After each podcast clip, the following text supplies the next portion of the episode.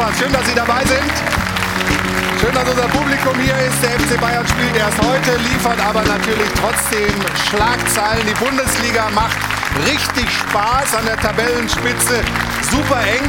Union Berlin ist wieder Tabellenführer. Frankfurt marschiert. Die Dortmunder haben gestern richtig schön gespielt und auch äh, hoch und klar gewonnen. Furios unterwegs. Die Bayern spielen erst heute. Das ist echt toll und es sieht alles danach aus, dass wir diese Saison einen echten Meisterkampf kriegen. Macht also richtig Spaß, aber vielleicht nicht allen, den Verantwortlichen beim FC Bayern, vielleicht nicht so sehr, denn da kommen so viele Nebengeräusche, laute Nebengeräusche von abseits des Platzes. Manuel Neuers Interviews haben echt für Wirbel gesorgt. Da geht es um den Abschied von Toni Tapalovic. Er hat gesagt, das ist das Härteste, das Schlimmste, was ich je erlebt habe. Man hat mir quasi das Herz rausgerissen und es ist schon lang her, dass ein Bayern-Kapitän sich so offen gegen seinen Club gestellt hat. Und deswegen besprechen wir das natürlich hier auch in der Runde. Und unten in der Tabelle ist auch eine Menge los. Also Bochum punktet, Hoffenheim rutscht unten rein, da wackelt Breitenreiter. Noch wissen wir nicht, wie es mit ihm weitergeht. Und Schalke spielt gut, aber belohnt sich nicht wirklich. Gestern unentschieden im Topspiel in Gladbach 0 zu 0. Ein Punkt, aber wahrscheinlich doch zu wenig. Unsere ersten beiden Gäste haben mit diesem Spiel zu tun. Sie war gestern Expertin bei Gladbach gegen Schalke, ist Olympiasiegerin 2016, Champions League-Siegerin, viermal deutsche Meisterin. Und er schaut sowieso immer auf Schalke, denn er ist der Jahrhunderttrainer von S04. Ich freue mich sehr auf Tabea Kemme und Hüb Stevens.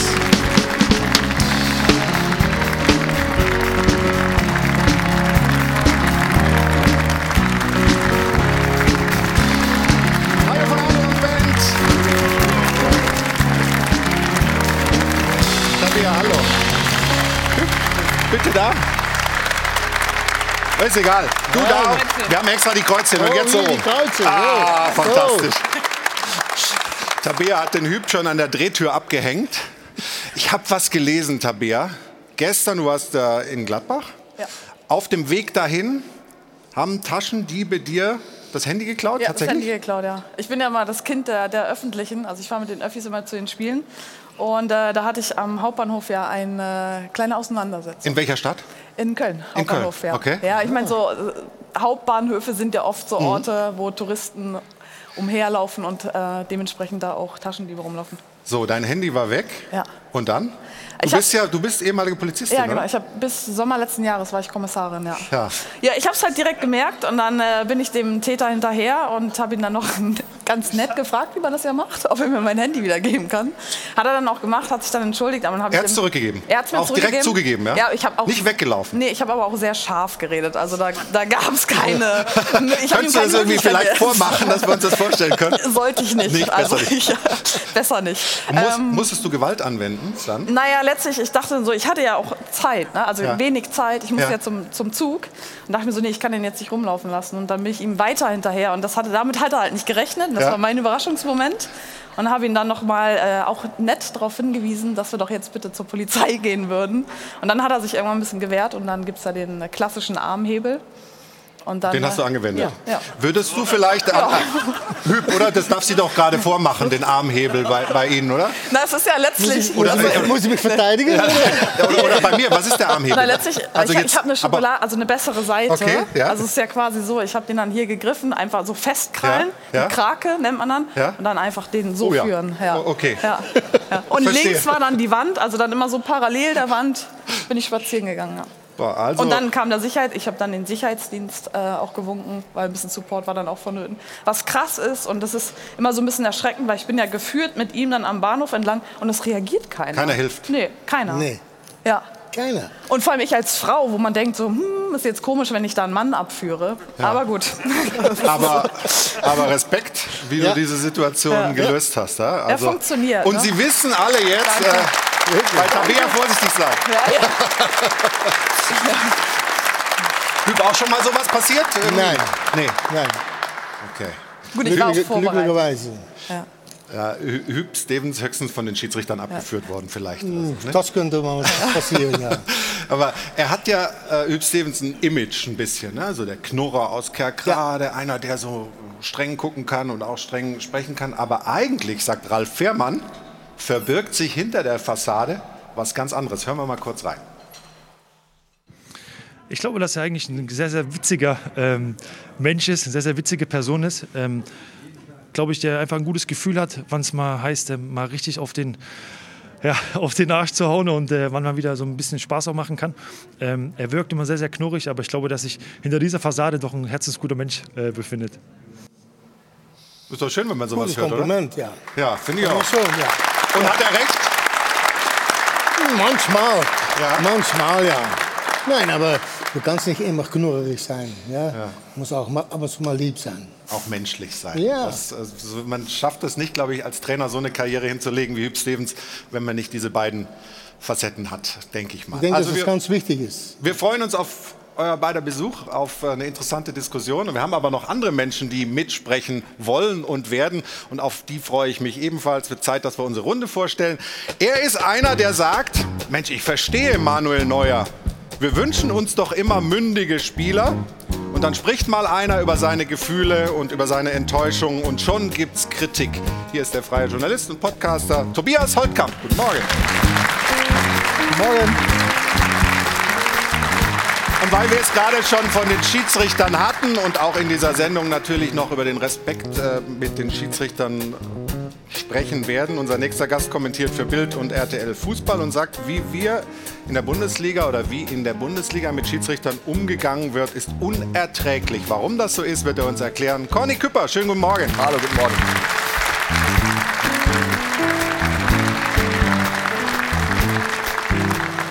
Natürlich ist es so, wenn ein Bayern-Kapitän wie Manuel Neuer sich so äußert, dann verursacht das Schlagzeilen, dann ist die Tektonik im Gange in München und nicht nur da, sondern bundesweit. Er war auch Bayern-Kapitän lange Jahre und deswegen weiß er, was da geht in der Rolle und was da vielleicht nicht geht. Ich freue mich sehr auf Stefan Effenberg. Guten Morgen.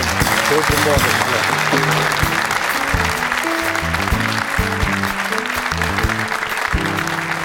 Und weil das natürlich ein Thema ist, was die Menschen bewegt, zu Hause an den Fernsehschirmen, aber auch hier im Publikum, ist Jana Wosnitzer jetzt direkt an ungewöhnlichem Ort, nämlich oben auf der Tribüne, kriegt aber einen Applaus wie immer, der sich zumindest mit dem von Stefan Effenberg messen kann. Guten Morgen, Jana Wosnitzer.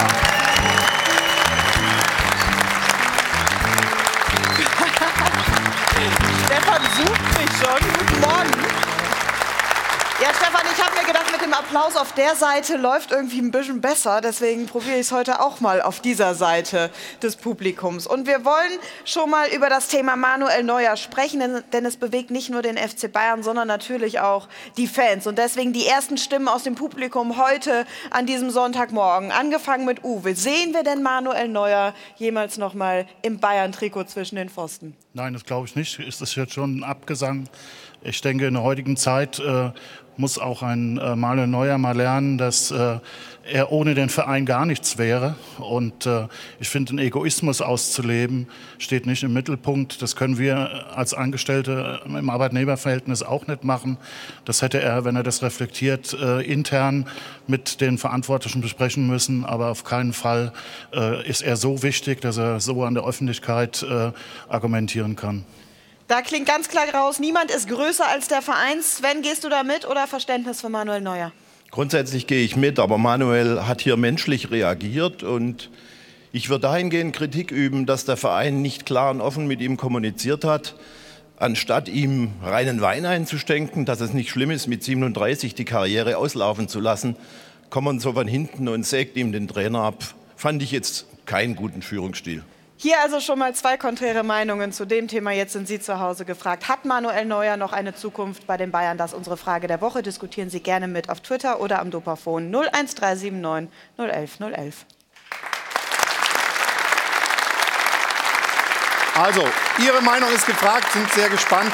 Bin auch gespannt, wie das in der Runde gleich diskutiert wird. Aber natürlich ist es ein großes Thema. Wer es bisher noch nicht ganz mitgekriegt hat, um was es da genau geht, wir klären Sie auf.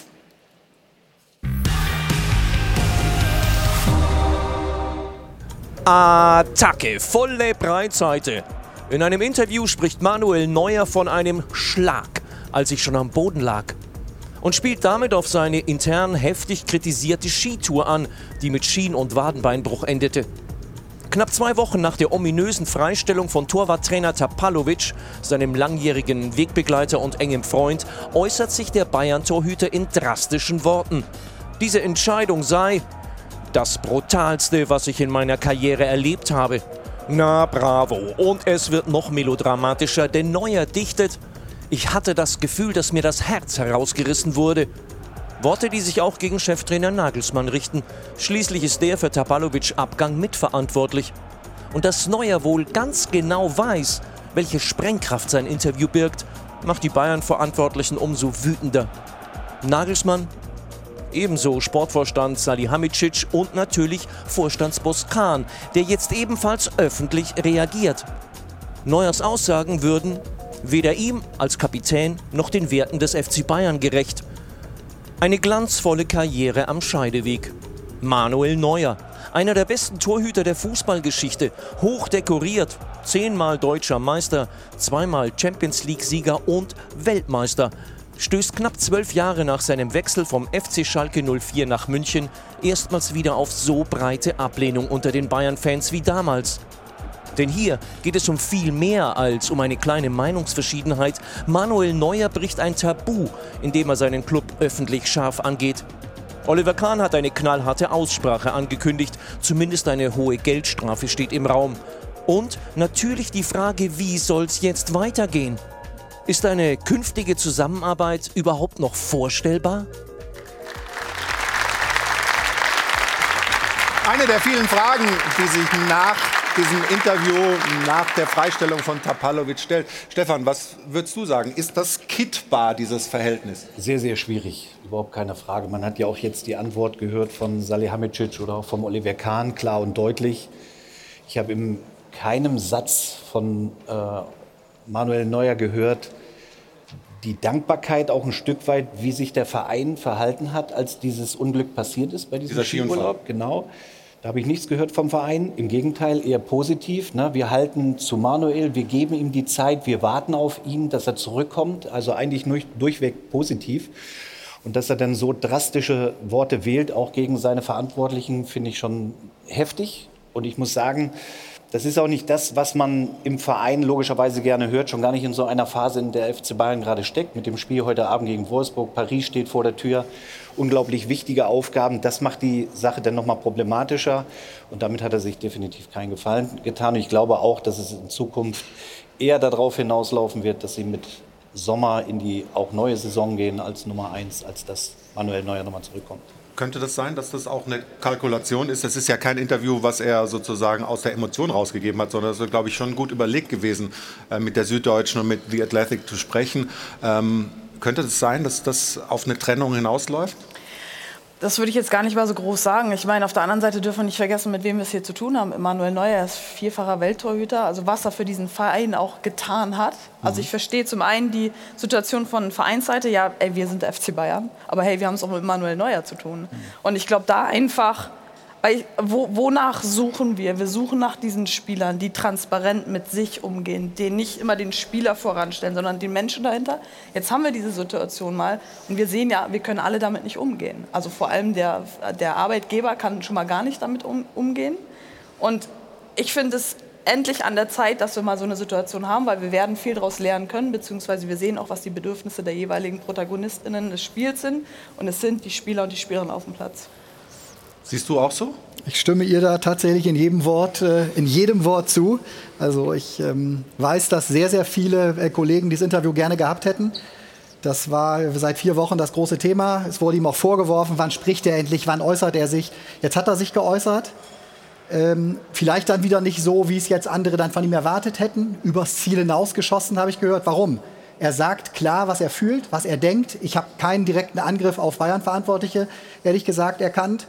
Äh, ich finde es toll, dass äh, ein Kapitän des FC Bayern, das wird auch von ihm erwartet, dass er sich äh, zu Wort meldet. Und dass er es vielleicht nicht über die Vereinsmedien macht, ist auch klar, weil da wäre das Interview so nicht möglich gewesen. Das wäre dann wieder eine Reinwäscherei gewesen und dann wäre was Halbgares. Aber ein persönlicher Angriff ist es schon. Wenn Manuel Neuer sagt, mir wurde das Herz rausgerissen, bezogen auf die Tapalovic-Entlassung, ist Ja. das schon ein persönlicher Angriff gegen die gegen Oliver Kahn und, und äh, Salihamidzic. Aber das, das ist würde doch ich schon so sehen. Angriff. Also Bitte? ich sehe da drin keinen Angriff, sondern Ja, einfach eine naja, Positionierung. Das ist okay, aber er hat nicht das Recht, weil die Entscheidung treffen immer noch die Verantwortlichen des FC Bayern. Und wenn die sagen, es ist jetzt an der Zeit, die Zusammenarbeit mit dem Torwart zu beenden, dann hat man das als Spieler zu akzeptieren. Das ist meine persönliche Meinung. Auf der anderen Seite ist ja dann zu sagen, dass ich kein Recht habe, ist das eine Entmündigung des jeweiligen Spielers. Und da habe ich ein Problem mit Thema Meinungsfreiheit und sonst dergleichen, weil er hat nicht diesen direkten Angriff, er sagt einfach nur sein Befinden. Und ob das als Angriff gesehen wird, ist ja eine andere Sache. Wobei es geht nicht um Entmündigung, es geht äh, schon darum, dass Manuel Neuer äh, der Kapitän des FC Bayern München ist und an oberster Stelle sollte schon das Wohl des Vereins stehen. Und Manuel Neuer, wir haben die Rhetorik gehört, die er verwendet hat, das Herz rausreißen, ein Schlag, als ich am Boden war. Manuel Neuer ist lang genug im Geschäft, um genau zu wissen, was er mit diesen Aussagen auslöst. Und er hat das eben, das hast du auch schon gesagt, er hat es nicht aus dem Bauch heraus gesagt, das war jetzt nicht die blanke Wut, sondern all das ist wohl überlegt. Jede einzelne Silbe sollte genau so nach außen getragen werden und deshalb bin ich schon der Meinung, dass er in diesem Fall sein eigenes Ego über das Wohl des FC Bayern gestellt hat, der gerade eine sportlich schwere Fa äh, Phase zu überbrücken hat. Ja, und ich, ich, ich muss auch dazu sagen, also wir werden, wir werden ja nie einer Meinung sein wahrscheinlich, das, aber das ist okay. Wunderbar, Das, das wunderbar. ist okay. Dafür haben wir so aber, eine aber, Runde aber, aber wenn, wenn dann vergessen wird, auch, ich meine, Manuel Neuer hatte viele Verletzungen und zwar nicht nur mittelfristig, sondern langfristige Verletzungen, wo er wirklich über Monate ausfiel. Und der FC Bayern hat ihn immer den Rücken gestärkt, hat gewartet, bis er wieder zurückkommt, kommt, hat alles dafür getan. Das habe ich jetzt in keinem Satz irgendwie gehört. Und das finde ich eigentlich, das gehört dann auch dazu. Man kann mal Kritik äußern, überhaupt keine, keine Frage. Aber dann darf man auch nicht vergessen, eben die andere Seite, was der FC Bayern alles mit und für ihn gemacht hat. Stefan, aber muss ich als FC Bayern nicht einschätzen können, was passiert, wenn ich mitten in der, also das, das Fass hat in meinen Augen der FC Bayern aufgemacht. Sie haben mitten in der Saison einen sehr engen Vertrauten, den Trainer, mit dem er über Jahre total erfolgreich zusammengearbeitet hat, haben sie aus dem Spiel genommen. In einer Phase, wo es der Nummer 1 des FC Bayern eh nicht gerade gut ging. Ihm tut das wahnsinnig leid, das habe ich so verstanden, was da beim Skifahren passiert ist. Er hat sich auch entschuldigt Ja. bei den Bayern-Verantwortlichen dafür. Ja. So, und dann ohne mit dem, jetzt können wir auch wieder, Kapitän, ohne, hast, du hast die Nummer 1 der Welt in deinem Kader. Das betonen die Bayern-Verantwortlichen ja. auch immer wieder. Aber ohne so sich ist, mit dem Tobi, das ist, da, abzusprechen. da würde ich auch sagen, also ich kann mir nicht vorstellen, und nach allem, was man so hört, dass, dass die Causa, dass die Probleme zwischen Tapalovic und dem Trainerteam, dass die an Manuel Neuer in dem letzten Jahr vorbeigegangen sind. Das war ja überall bei uns und, und überall war das ja ein Thema. Also das, das ist ja aber dann nicht so. kläre ich das Thema doch in einer Pause oder aber nicht zwischen zwei Spielen, wo ich weiß, dass es eh gerade Ja, aber, Aber daarom, aber Ja, daarom oder? hatte Manuel doch auch anders reagieren müssen. Manuel hatte das intern lösen müssen mit die Verantwortlichen. Er ist Teil von einem Team. Und Bayern München ist ein Team. Ja. Dann kannst du das nicht rausbringen. Das ist, nein, natürlich sind wir froh, ja, dass endlich mal wieder etwas von FC Hollywood kommt. ja, sind wieder froh. Ja, aber nein, das, das, das, das darfst du so nicht bringen. Sicherlich nicht als Kapitän. Ist das nochmal ein Unterschied, Kapitän? oder oder ich geht, es, geht es, weil, weil er, ist, er ist das Vorbild. Er ist das Vorbild auch für die Jugendlichen. Aber für Ja, mich aber- ist das beispielsweise eine Vorbildfunktion. Unbedingt, Also unbedingt. die Sache ist, also in meiner Erfahrung, ich war bei dem langjährigen Verein Turbine Potsdam, war ich ein Jahr Kapitän und hab, du bist quasi Vermittlerin der Gesamtsituation, der Bedürfnisse der Spielerin, Bedürfnisse des Trainerstaffes, um dann irgendwie eine gemeinsame, einen gemeinsamen Weg zu finden. Und das Trainerteam hat sich aber so dagegen gestellt, wo ich dann gesagt habe, ich bin in der Verantwortung, hier irgendwie quasi das zu kommunizieren. Das wurde mir nicht möglich gemacht. Und dann habe ich gesagt, so, okay, hier habt ihr die Binde, ich mache das nicht mehr. Die Situation so, ist Und diese Schwierigkeit einfach. Und da sehen wir das, ich meine, das war jetzt auf dem Level und jetzt in der anderen Öffentlichkeitsbreite ja mit, mit dem FC Bayern ist ja klar, noch eine andere. nochmal ein anderes Level, aber es ist Die Situation ist, das ist Gleiche. total schwierig, sonst würden wir auch nicht alle drüber sprechen an diesem Wochenende. Aber sie ist von Ehrlichkeit geprägt, in meinen Augen. Und ich werfe keinem Menschen seine Ehrlichkeit vor. Ganz im Gegenteil, ich wünsche es mir von viel, viel mehr Menschen, gerade Profifußball. Aber wenn wir jetzt nochmal über Tapalovic reden, er kam als Torwarttrainer, ne? So. Dann ist er ja aufgestiegen, Flick wurde äh, verpflichtet und er wurde Co-Trainer von Flick. So, Flick ist gegangen. Er wurde wieder zurückgestuft zum Torwarttrainer. Und das war eine Konstellation, womit die beiden auch nicht wirklich umgehen konnten. Aber auch das hatte ein Manuel Neuer zu akzeptieren und auch ein Tapalovic. Wenn ein neues Trainerteam kommt, du kannst es bestätigen, weil Ja. du warst in vielen, vielen Vereinen, der dann sein Team mitbringt und, gesagt, und, und sagt, mit diesen Leuten möchte ich zusammenarbeiten Mhm. und er wird bitte wieder zurückgestuft. Das ist, das ist ein normaler Vorgang Stefan, in er, er einem Verein. akzeptiert es doch, oder? Er akzeptiert es, er äußert nur seine Gefühlslage dazu und seine Er Emotionen. Das akzeptiert hat ihn das, aber dann verstehe, ich, dann verstehe ich auch das Interview falsch, wenn er sagt, da wurde mir das Herz rausgerissen, bezogen auf die Entlassung von Tapalovic. dass er da Dann nicht. wusste, dass er so einen engen Vertrauten, der immer mit ihm gearbeitet hat, der ihn zu der Leistung gebracht hat, die er da Woche für Woche für den FC Bayern bringt, dass der entlassen wird, ohne dass mit ihm gesprochen wird als Kapitän des FC Bayern. Darüber verstehe ich, diskutieren dass wir ja das gar nicht, dass er absolut top war und im Team oder wie sie beide zusammengearbeitet haben. Überhaupt keine Frage.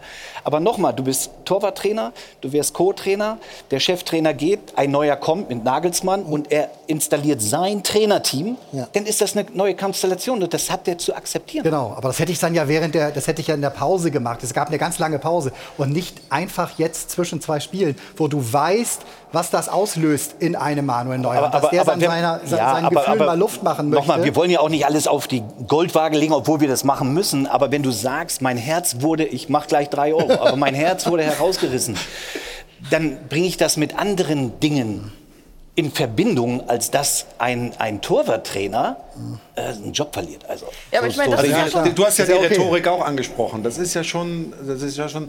Ich meine, ich, ich akzeptiere das ja auch von, von Manuel, dass er, dass Also er so drei Euro. emotional ist, ja. Aber also drei Euro? Na klar, für dich immer. Hast du noch etwas liegen? äh? was denn? Habe ich hier? Ja, komm, Ja. hier. Stefan, ich zahle Ja. für dich. Komm.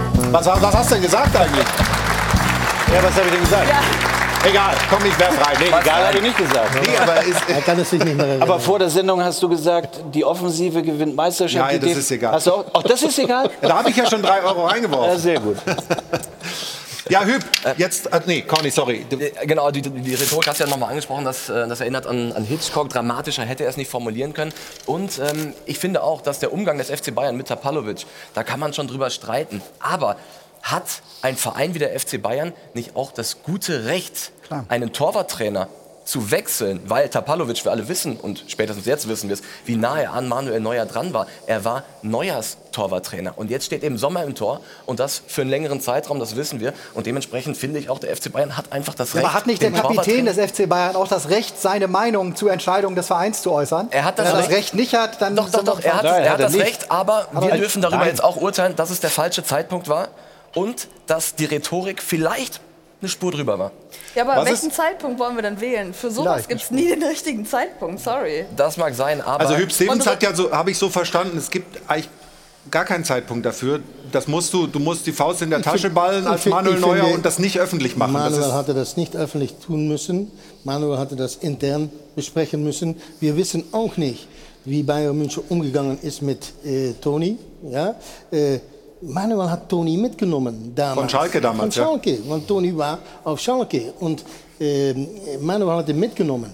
Und dass Bayern München jetzt sagt, ja, wir brauchen einen anderen Torwarttrainer, das ist doch das gute Recht des Vereins.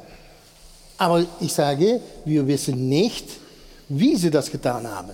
Wenn du in die Mannschaft reinhörst, wenn du mit Beratern sprichst, die rund um die Mannschaft ja unterwegs sind, ihre Fühler da Richtung Kabine auch haben, dann hörst du jetzt, klar, Manuel hat sicherlich recht, aber es ist schon sehr, sehr mutig, das so zu sagen. So, ne? Oder das hätte man vielleicht nicht so sagen müssen. Mag alles also es sein. gibt ja den Vorwurf, es seien interner aus der Trainings aus der Trainerkabine Richtung Ja. Mannschaft und dann weiter Richtung Presse gegangen. Ja. Das ist ja, dem hat Manuel sehr deutlich in diesem äh, Interview widersprochen, Toni Tapalovic auch. Dennoch haben viele darüber gesprochen, dass das Fakt ist. Und wenn das Vertrauensverhältnis, ganz egal, ob das so ist oder nicht, also ob wirklich was rausgegangen ist, aber wenn das Vertrauensverhältnis zwischen Cheftrainer und Teilen seinen Trainerteams nicht mehr funktioniert, dann musst du doch reagieren oder sehe ich das falsch? Also gerade ich- als ich- Cheftrainer, wenn, wenn, wenn du das Gefühl hast, einer ist da in der Trainerkabine, dem vertraue ich nicht mehr, was hast du für Chancen? Rausschmeißen. Ja. Ja, entschuldige, aber so ist es doch. Aber den Grund habe ich noch nicht gehört von Bayern-Verantwortlichen. Dann, Nein, Sie dann, haben's- dann, dann müssten Sie es halt sagen. Ne? Dann wäre durchaus da die, ja, was heißt die Legitimation vielleicht für die Entscheidung dann gegeben. Aber das sind tatsächlich Gerüchte und die widerspricht sowohl Tapalovic oder die, äh, diesen widerspricht Tapalovic als auch Manuel Neuer. Ja, das ist doch klar. Das ist doch klar. Aber es gibt ja nicht nur ein Torwart bei Bayern München, sondern schon noch ein paar andere. Und wenn du jetzt mal überlegst und zurückblickst, wir nehmen mal Nübel, der äh, geholt wurde, da muss es ja auch eine Kommunikation geben zwischen Torwarttrainer und diesem ja. äh, Torwart oder Ulreich oder Früchtel, der damals ja. und so weiter. Also wir haben ja einige an der Anzahl. Wenn du, und das glaube ich, als Torwarttrainer dich aber so fixierst auf dein, nämlich deine Nummer eins, mal wie Manuel Neuer, und die anderen dann so ein Stück weit vergisst, ist das nicht gut. Warum kommt denn, warum ist Nübel nicht geblieben? Warum ist Nübel nicht zurückgekommen? Ja. Das hat schon alles Gründe. Und wenn man darüber mal nachdenkt, dann hast du, glaube ich, schon die, die Antwort. Bitte? Kennen wir die klaren Gründe? Das würde mich nämlich mal interessieren. Also die Transparenz dieser Gründe, weil natürlich sind die. Gut, Alex Nübel hat bei den Kollegen vom Sportstudio ja. vor ein paar Wochen hat er sich relativ deutlich geäußert. Jetzt in der Zeit, als er in Monaco war, gab es keinen Kontakt mehr zu Tapalovic und man konnte zwischen den Zeilen schon raushören. Mhm sage ich mal jetzt, ich übersetze das, äh, Tapalovic war der Torwarttrainer von Neuer und nicht so sehr von, von den anderen Torhütern äh, im, im, im Verein. Ähm, könnte ich mir vorstellen, natürlich aber auch nicht im Trainer, äh, wie da, viele beim Trainingsgelände dabei. Musst du dann haben? für jeden einen. Für jeden einen Torwarttrainer. Dauert nicht mehr lang, dann wird es so sein. Die Kabinen haben. Raus, komm, das kann doch nicht.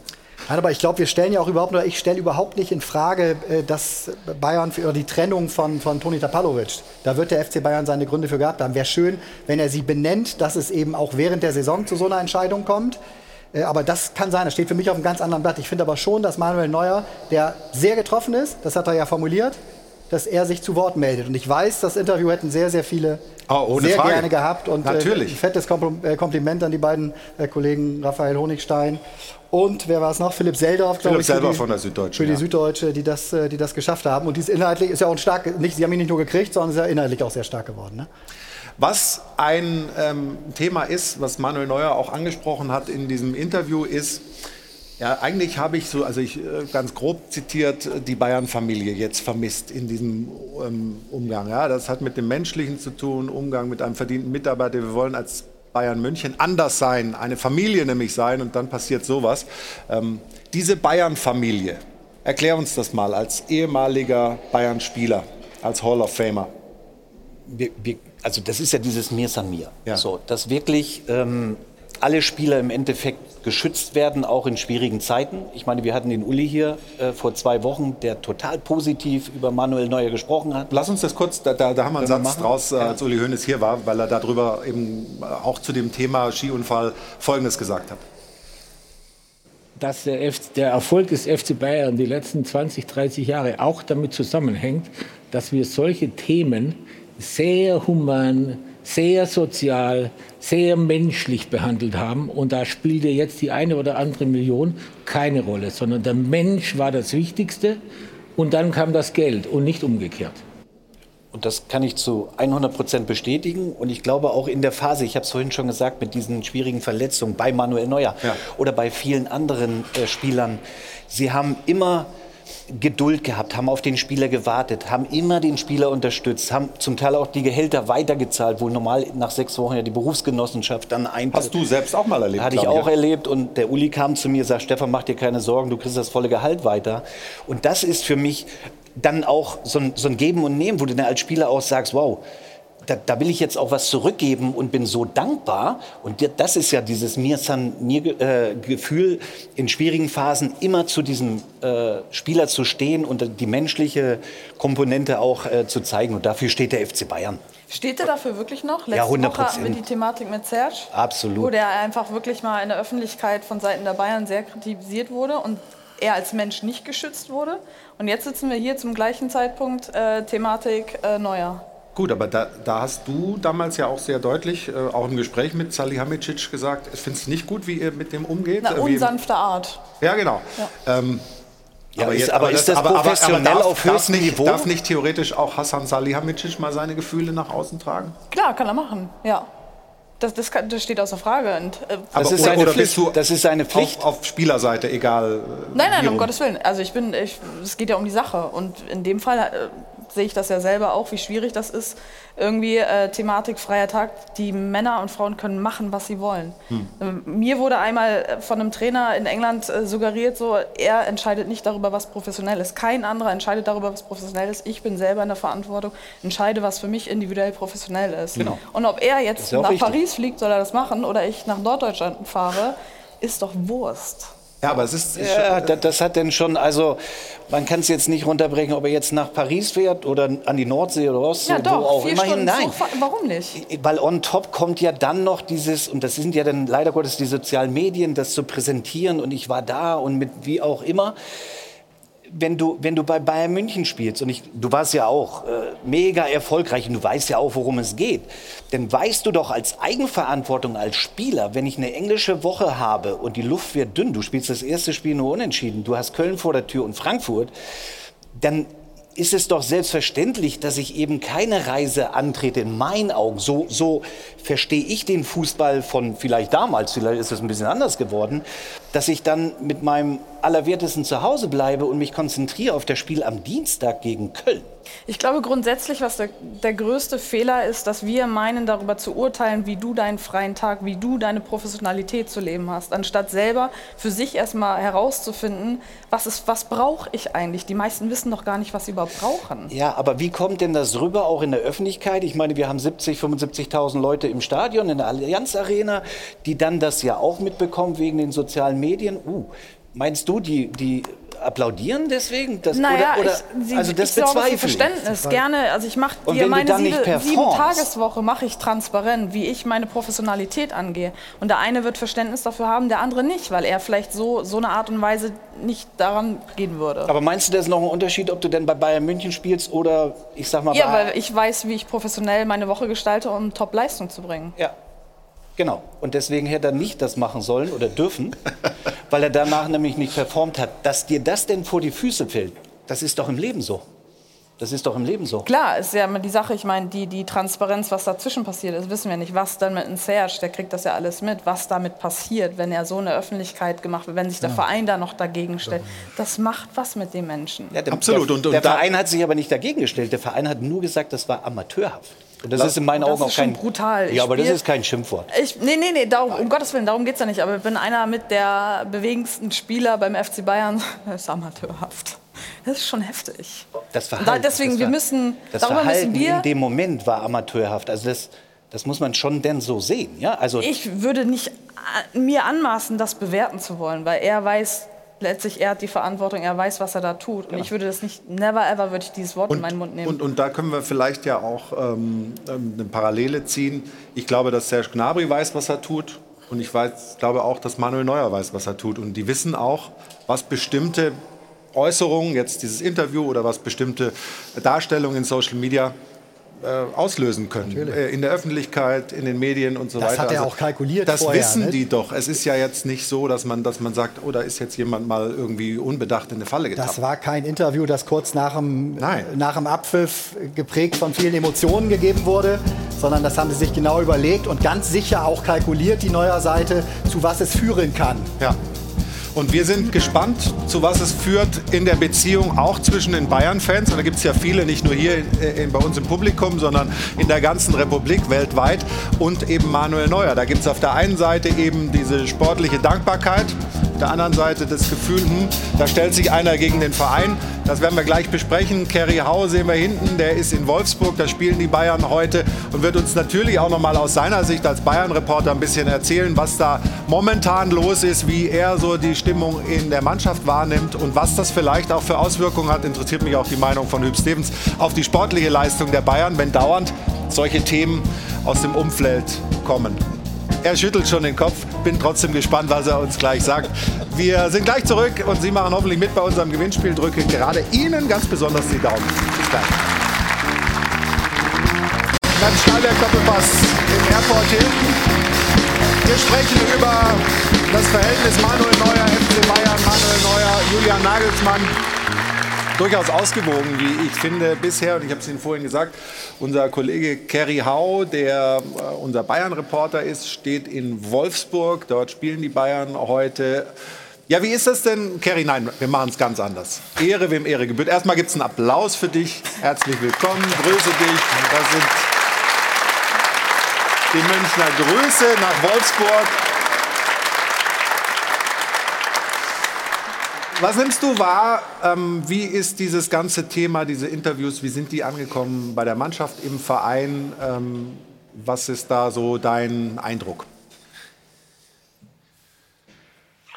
Ja, bei den Verantwortlichen ist natürlich Kopfschütteln äh, gekommen nach diesen Interviews, auch bei Trainer Julian Nagelsmann, weil eben viele Gespräche auch geführt wurden mit äh, Manuel Neuer in den vergangenen Wochen. Nagelsmann einen Tag nach der Entlassung von Tapalovic, da hat man nochmal sich zusammengesetzt, da gab es ein Vier-Augen-Gespräch zwischen Neuer und Nagelsmann, die haben sich offen und ehrlich die Meinung gesagt. Aber Manuel Neuer war anscheinend danach eben nochmal an die Öffentlichkeit zu gehen. Das ist sein gutes Recht, das kann er machen. Ähm, trotzdem natürlich hat das für Kopfschütteln gesorgt bei den Verantwortlichen. Man muss nur mal lesen, was eben Oliver Kahn und Hasan Salihamidzic gesagt haben. In der Mannschaft war es auch ein Thema, aber jetzt auch nicht so ein Riesenthema. Also ein paar Spieler, die waren schon ein bisschen verwundert, dass diese Aussagen eben auch jetzt zu diesem Zeitpunkt kamen, weil jeder hatte eigentlich schon damit gerechnet, dass Manuel Neuer sich nochmal äußert, weil Tapalovic eben sein engster Vertrauter war, sein bester Freund. Allerdings jetzt der Zeitpunkt, der kam da auch bei dem einen oder anderen nicht so gut an, aber es war jetzt auch kein riesengroßes Thema und der Fokus liegt eindeutig hier auf dem Spiel in Wolfsburg heute.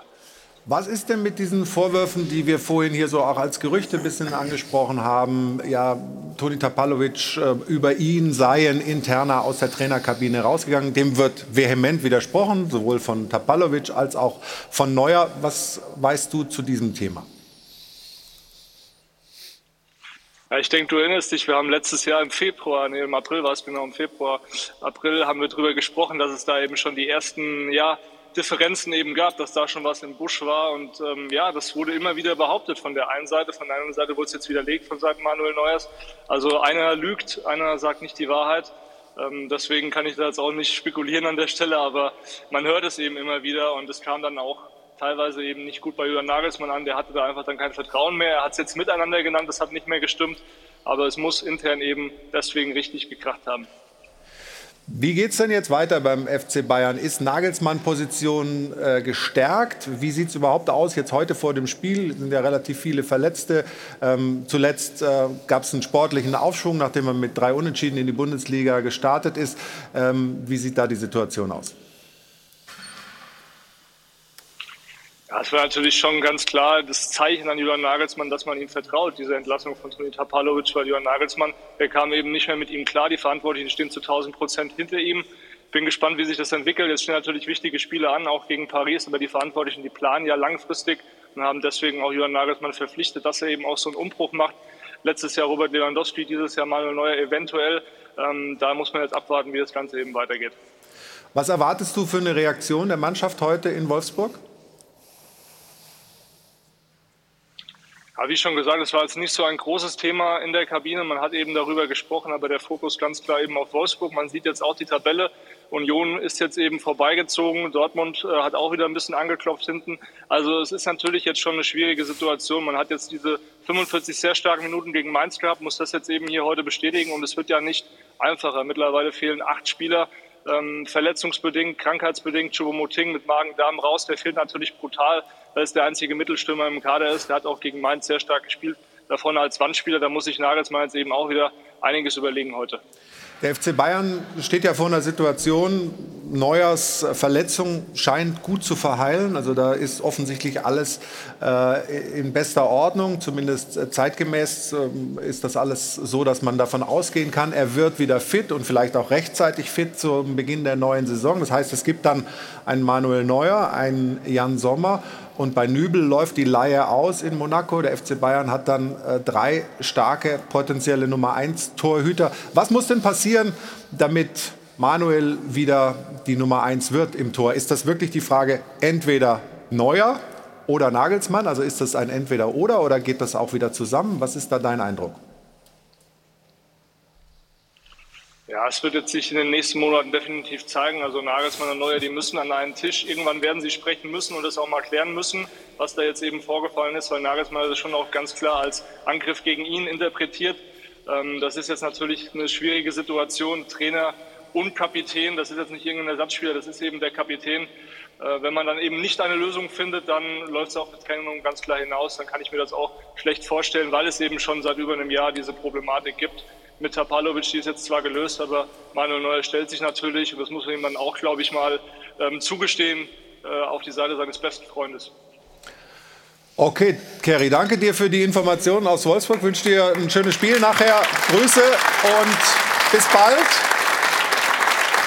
Stefan, du hast vorhin ja schon angedeutet, aber auch in deiner T-Online-These ähm, sagst du ja sinngemäß, du würdest äh, nicht unbedingt darauf wetten, dass das weitergeht mit den beiden. Es läuft auf eine Trennung hinaus. Kannst du das noch ein bisschen unterfüttern?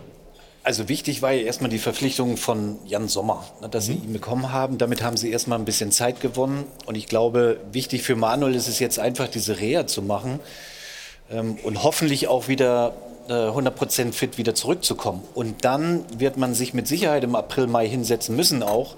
Jan Sommer gegenüber, sein Traum ist ja nach wie vor diese Premier League. Ob man ihn da wieder die Tür aufmacht, sollte äh, Manuel Neuer zurückkommen. Äh, aber dann ist die Frage, kommt Nübel auch noch zurück? Also das ist so eine Konstellation, glaube ich, die man jetzt gar nicht so richtig beantworten kann. Ich wünsche mir wirklich, dass Manuel Neuer zurückkommt. Ähm, und dann werden die Ach, drei Euro. Karten neu gemischt. Ah, endlich. Brauchst du wieder von mir? Ach komm, ich, soll ich es dir wieder Aber- ausgeben? aber- Komm, ja, ich aber, aber, dir aber aus. das Allerwichtigste ist wirklich, dass äh, Bayern diese Pfli Verpflichtung eben mit Jan Sommer äh, zustande bekommen hat und da jetzt erstmal Ruhe hat auf dieser Torhüterposition, die natürlich dann wieder neu entfacht wird im, im Sommer. Aber Jan Sommer ist auch kein Manuel Neuer, ne? Also vielleicht zahle ich dafür auch gleich. Oh ja, Natürlich aber ist- also eindeutig, ist er ja, das also- nicht. Aber also, das heißt, Ja, das habe ich von der. Beide. Hast du wieder kein Geld mitgebracht? Doch, doch, ja, ich habe Jemand schon gefragt, ob ihr ein Kartenlesegerät habt. Ja, das machen wir, das machen wir in. Zukunft. Dann ich noch. Ja, genau. So modern sind wir hier noch nicht. Wir sind ja relativ analog unterwegs. So zumindest hier in der Runde. Sonst Also, Sport 1, will 360 damit- Grad, wir wissen das ja. Ich will damit sagen, vielleicht braucht der FC Bayern Manuel Neuer noch mehr als Manuel Neuer den FC Bayern. Glaubst in den, du? In den, nächsten, in den nächsten zwei Jahren. Der Manuel Neuer in Topform, Topform, von dem die Bayern-Verantwortlichen auch immer sagen, die Nummer eins der Welt, muss natürlich das Ziel des FC Bayern Aber auch für die nächsten zwei Jahre Da frage ich mal den Jahrhunderttrainer von Schalke 04. Ist das denn denkbar, dass äh, Manuel Neuer mit 37 Jahren nach so einer Verletzung, nach auch seiner Verletzungshistorie wieder so stark wird, wie sage ich mal in den Jahren Glaub- 12 bis 16 oder sowas? Glaube ich schon. Ja? Ich glaube schon, ja. Ich denke, dass äh, Manuel ehrgeizig genug ist, um äh, wieder daran zu knüpfen, ja, um äh, äh, der Beste zu sein und der Beste wieder, wieder zu werden. Ähm, aber ob Bayern darauf wartet, das ist die Frage. Weil äh, Sommer ist natürlich, ja, äh, was Stefan auch sagt, um Zeit zu gewinnen. Ja, und ist ein guter Mann, ne? Super. Ist ein sehr guter Bundesliga-Torhüter, wie aber fünf, sechs andere auch in meinen Augen. Ne? Wie, äh, ne, ob das Aber, jetzt- aber wenn, wenn, oder wenn, ein, wenn ein. Nübel, Ja, Kevin Trapp, wenn ein Baumann. Nübel zurückkommt, Hobel. ja, nochmals, und, und, und Manuel kommt zurück, ja, dann ist es doch deutlich, dass Manuel Nummer eins ist. Also bisher war es ja immer so, wenn Manuel fit ist, spielt er. Ich weiß nicht, ob, dieses, ob das immer noch dann so ist, jetzt nach diesen ganzen Geräuschen. Ich meine, wenn er wieder zurückkommt und ist bei 100 Prozent, ich glaube, dann haben wir die Antwort. Dann wird Manuel Ja. Neuer mit Sicherheit die Nummer eins sein bei Bayern München. Trotzdem, was Die vorgefallen Frage ist aber dann, ohne mein Best Buddy Tapalovic, wie wird das denn aussehen, auch im Training und so weiter? Das sind ja Fragen, die wir jetzt gar nicht beantworten können. Will er überhaupt noch? Kann er noch? Ihm wurde das Herz rausgerissen, wie er sagt. Ohne Herz ist es schwer, Fußball zu spielen. Ja, Ich glaube grundsätzlich. aber hat darf- gutes Heilfleisch. Also das sieht man am Ja. Fuß, vielleicht ist das im Brustbereich auch so. Grundsätzlich darf man so eine Verletzung ja auch nicht unterschätzen, was für Chancen auch da drin liegen. Also wirklich mal so eine intensive Reha zu durchlaufen, wie er es tun wird, bringt ja dann auch nochmal andere athletische Seiten hervor, obwohl er ja ein Top-Top-Athlet schon ist.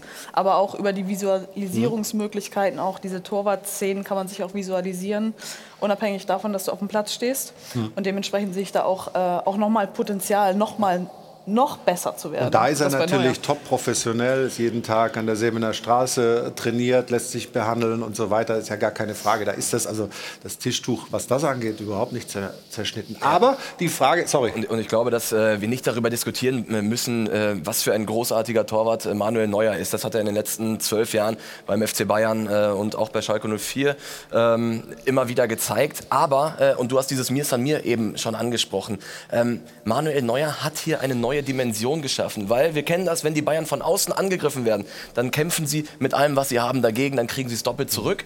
Ähm, aber Manuel Neuer hat den FC Bayern, dieses Mir San Mir jetzt, von innen heraus angegriffen, auf eine Art, die man zuvor noch nie gesehen hat. Ähm, und deshalb würde ich mal abwarten, ob wir Manuel Neuer noch mal zwischen den Pfosten des FC Bayern sehen, unter Julian Nagelsmann oder wem auch immer. Und man darf auch nie natürlich vergessen, was auch so die Fanseele macht, ja? was das auch für einen Einfluss hat. Also wie wird Manuel Neuer gesehen? Also wenn man so das Netz mal ein bisschen durchgeguckt hat, das habe ich natürlich gemacht, das ist nicht repräsentativ, aber da ist, würde ich mal sagen, so die, die, die positiven Meinungen über Manuel Neuer sind da eher in der, in der Minderheit. Äh, Jana, du hast noch ein bisschen was rausgesucht, was so in den letzten Tagen da alles kam. Bitte mach uns schlauer. Bei repräsentativ habe ich mal eben einen Blick auf unser Abstimmungsergebnis auf sport1.de geworfen und es haben immerhin über 85.000 Leute abgestimmt und von denen sagen 63 Prozent, eine Trennung ist unvermeidlich. Ich denke schon, dass das mehr oder weniger repräsentativ dann ist. Wir holen aber erstmal Christian mit ins Boot, Bayern-Fan, unverkennlich. Sag du uns einmal, glaubst du, Manuel Neuer und der FC Bayern, das Verhältnis ist nochmal zu kippen? Wird schwierig. Allerdings denke ich, wenn er wieder wirklich fit wird, wird es ein super Zweikampf mit meinem Schweizer Jan Sommer. Findest ja, auch nicht zu verstecken, den Schweizer Background. Findest du die Reaktion von Neuer denn verständlich oder ging das Interview zu weit? Grundsätzlich verstehe ich äh, ihn als Person. Mich als Bayern-Fan stört es allerdings, dass er diesen Weg gesucht hat. Über die Öffentlichkeit? Genau. Das die Meinung also von Christian. Ich hole noch ein paar Stimmen aus dem Netz mit rein. Stefan geht in eine ähnliche Richtung. Ich werde Neuer immer dankbar sein für die Leistung, die er erbracht hat. Aber dieses Interview ist nicht nur inakzeptabel, es ist eben vereinsschädigend. Das geht nicht, das nimmt Ronaldo-Züge an. Damit hat er sich selbst abgesägt. Keiner ist größer als der Verein. Das war's. Ganz schön viele Ausrufezeichen. Wenn das dann wirklich eintreffen wird, dann könnte es bald wieder so aussehen in der Kurve. Korn, Neuer mehr. Das ist aus der Kategorie schlecht gealtert an der Stelle. Hoffentlich kehrt Manuel Neuer topfit zurück und beantwortet die negativen Reaktionen auf sein Interview sportlich. Wie werden die Reaktionen dann wohl ausfallen? Also auch das immer noch eine Option bei den Fans oder aber auch, und den Ansatz finde ich noch ganz interessant, den könnte man vielleicht in die Runde geben.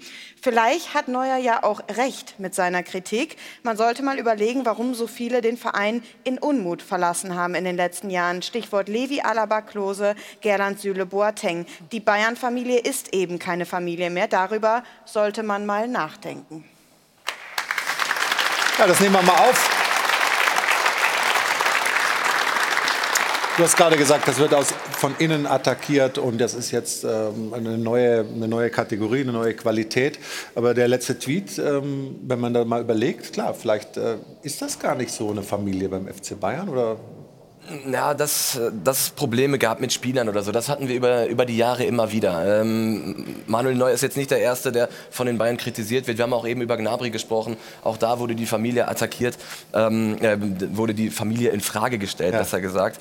Ähm, aber grundsätzlich ist dieses Mir Samir schon die Erfolgsstrategie des FC Bayern gewesen. Und das sagen auch alle Verantwortlichen.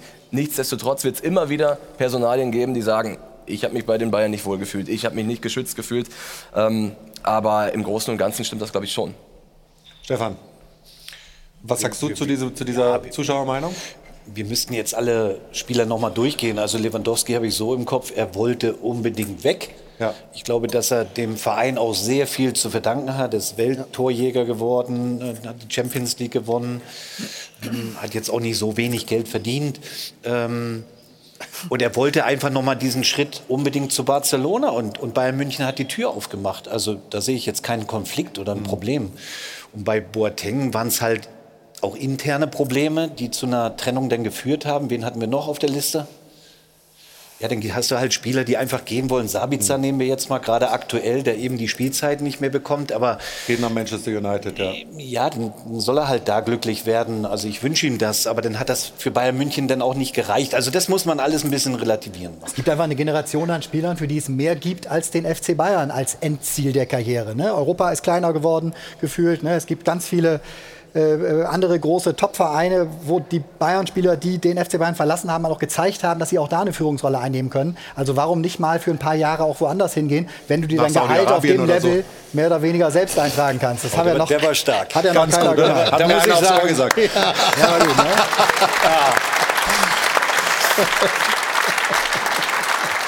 Also, wir werden gleich emotional weitermachen, nämlich mit einem Verein, der eben auch die Herzen bewegt.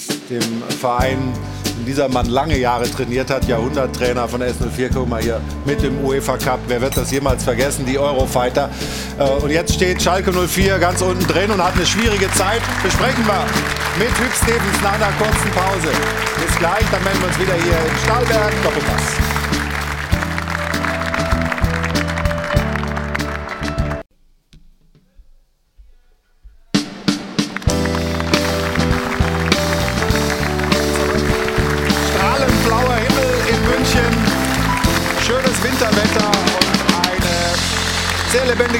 Uns im Stahlwerk. Doppelpass und ich habe es Ihnen versprochen, wir kommen jetzt zum S04, zum FC Schalke 04. Und äh, einen Hinweis habe ich noch. Wir haben gleich noch äh, Verstärkung bei uns in der Runde. Robert Schröder wird äh, gleich da sein. Er hat gestern äh, Dortmund gegen Freiburg gepfiffen, hat Christian Streich mit Gelb-Rot vom Feld geschickt. Und da werden wir das Thema, was dir auch, glaube ich, am Herzen liegt, noch mal ein bisschen vertiefen. Wie ist eigentlich der Umgang zwischen Trainern und Schiedsrichtern überhaupt? Ist der Ton rauer geworden oder sind wir empfindlicher geworden? Finde ich ganz interessant, äh, was wir da zu besprechen haben. Aber jetzt erstmal, was ist aus Schalke 04 geworden? Sage ich mal so, jetzt stehen sie unten drin. Die letzten Spiele, glaube ich, da sind wir uns einig. Zumindest gestern das Spiel war ganz ordentlich, äh, geben Anlass zur Hoffnung. Nur punkten muss man irgendwann. Wir schauen mal die Situation bei den Königsblauen an.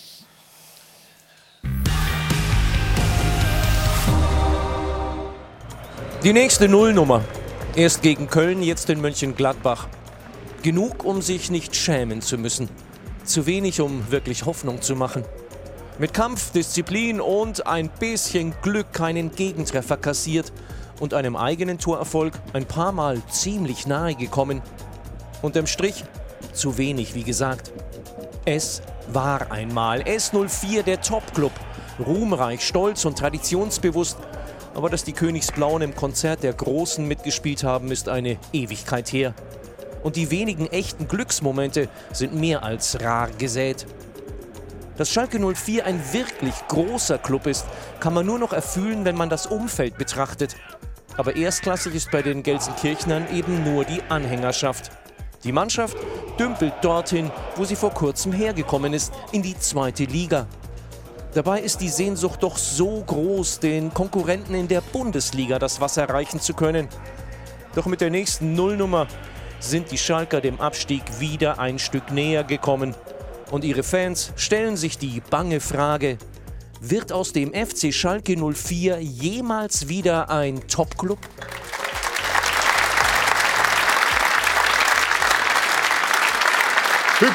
Welche, welche Perspektive sehen Sie für Schalke 04?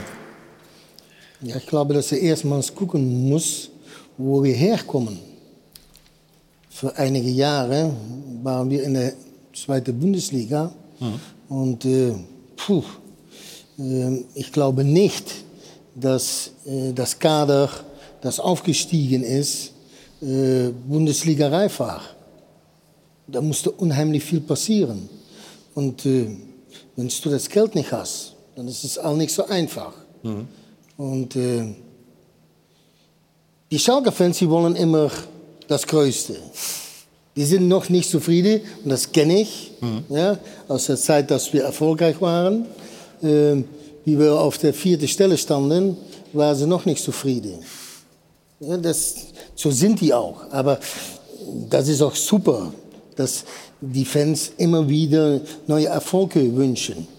Ja, und äh, wir möchten dann auch, ich sage wir, und ich fühle mich noch immer blau-weißer, äh, wir möchten auch gerne oben mitspielen.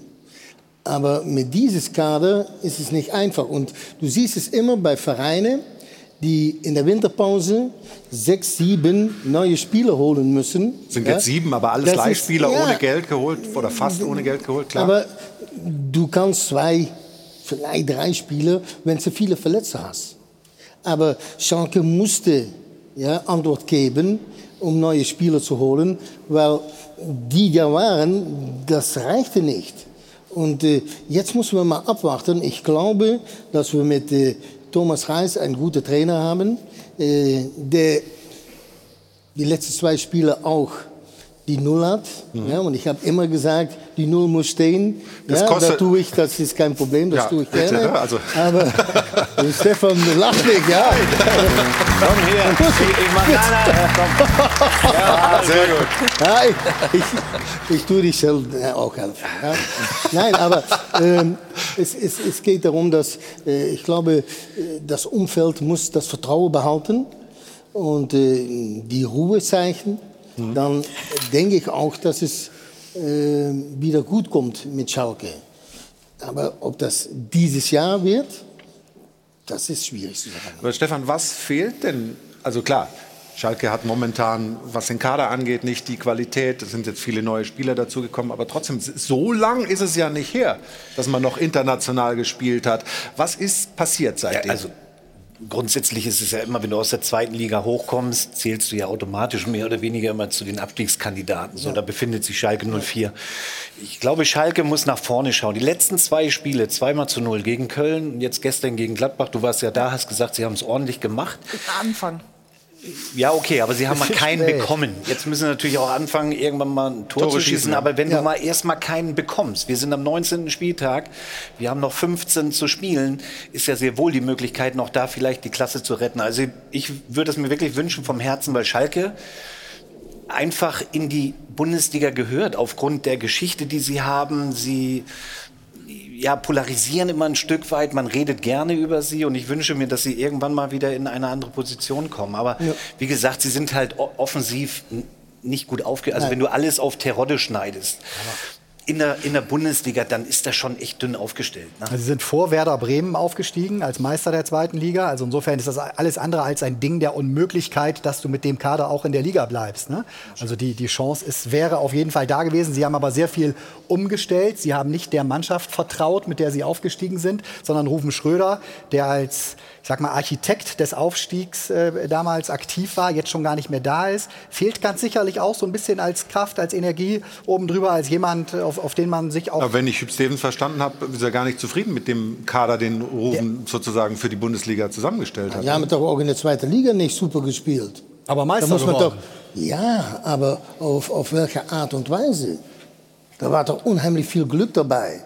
Da muss man doch ehrlich sein. Ja? Die, die hatten mit die Mannschaft es auch nicht geschafft in der Bundesliga, in der ersten Bundesliga. Nein. Äh, darum sage ich, ja, äh, du musst nicht nach der Vergangenheit gucken. Ja, weil du musst in der Zukunft gucken. Aber für mich ist noch immer die Frage, warum haben die Clemens Tönnies an der Seite geschoben? Das frage ich mich noch immer. Ein Mann mit einem blau-weißen Herz, der uns helfen könnte im Moment. Aber da hört, hört man keine drüber. Das warum haben schade. warum? Ich weiß es nicht. Weil naja, er ja bei, nah bestimmte, bei bestimmten Gruppierungen ja, nicht gut lag. Äh, ja, die Ultras die fanden es besser, um einige andere Leute ja, äh, in der Aufsichtsrat zu bekommen. Ich sage nochmals, das würde das Erste sein, was ich tun würde. Was denn? Um der Clemens zurückzuholen. Ist das. Können Sie gerne. Ähm, du, holst, ist, ist das denn möglich? Nicht, du holst nicht äh, Assauer zurück, ja?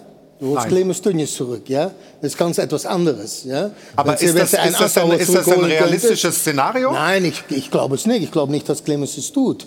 Ja, aber äh, ich also er geht nach wie vor regelmäßig ins Stadion, er sitzt bei jedem Heimspiel, ist er ja, auf jeden Fall da. Ist, er ist er immer liebt da. und lebt Schalke. Natürlich lebt er äh, Schalke, das ist doch klar. Aber äh, es, es, geht mir darum, was ist als Beste für den Verein?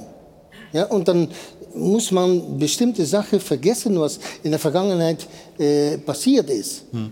Ich glaube, ja, dass natürlich hatten wir auch gerne einen, einen, einen Sportdirektor à la Assauer ja, mit seiner Zigarre und wie denn auch.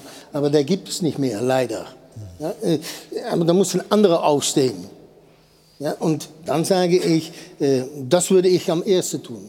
Also ich, ich, weiß jetzt nicht, inwiefern das ein äh, realistisches Szenario ist, ob man Clemens Tönnies äh, wieder zurück zum FC Schalke holen würde. Äh, du hast gerade gesagt, wir müssen nach vorne gucken. Die Frage war eben, kann Schalke jemals wieder ein Top-Club werden? Jetzt ist jemals eine sehr lange Zeit, aber das stimmt. Auf, auf, absehbare Zeit ist das ein klares Nein. Aus drei Gründen. A, das Geld, das hast du angesprochen, ja. Schalke hat kein Geld. Nein. Zweitens, Schalke bekommt kein Geld. Das ist jetzt kein, kein guter Nährboden für Erfolg in der Bundesliga. Und drittens, die obere Tabellenhälfte in der Bundesliga, die ist ja quasi voll. Du hast Bayern, Dortmund, Leipzig, die Champions League-Plätze sind blockiert. Du hast Leverkusen, Wolfsburg, die haben immer mehr Geld als du. Und dann hast du eben diese Phänomene in der Bundesliga mit Union Berlin, mit Freiburg, mit Frankfurt, die irgendwie es immer wieder schaffen, mehr als das Maximum aus ihren Möglichkeiten herauszuholen. Und dementsprechend sehe ich tatsächlich in absehbarer Zukunft keinen Platz für den FC Schalke in Aber den die, die du jetzt zum Schluss angesprochen hast, die haben ja alle schlechtere Voraussetzungen als Schalke 04 eigentlich. Definitiv. Also, kleineres Stadion, weniger Tradition, weniger, weniger Erfolge aus den Vergangen, aus Spielen aber besseren Fußball. Ja, ja. Und das ist am Ja, Ende stimmt. Und deshalb nenne ich sie Phänomene der Bundesliga, weil wir können es nicht so richtig erklären. Sie leisten einfach überragende Arbeit und das ist halt super schwierig aufzuholen, wenn du schon wieder im Fahrstuhl nach unten stehst und den Knopf gedrückt hast. Und Tabea, du hast gestern wieder mal erlebt, ähm, Schalke-Fans bringen viel mit, viel, viel Enthusiasmus. Hüb Stevens hat es ja gerade erzählt. Und Schalke ist ganz unten in der Bundesliga, gehört aber, wenn man so auf die historischen Zahlen guckt, einfach gar nicht dahin. Also Jana hat äh, mal ein paar Zahlen rausgesucht, die uns zeigen, was für eine Wucht nach wie vor S04 eigentlich ist.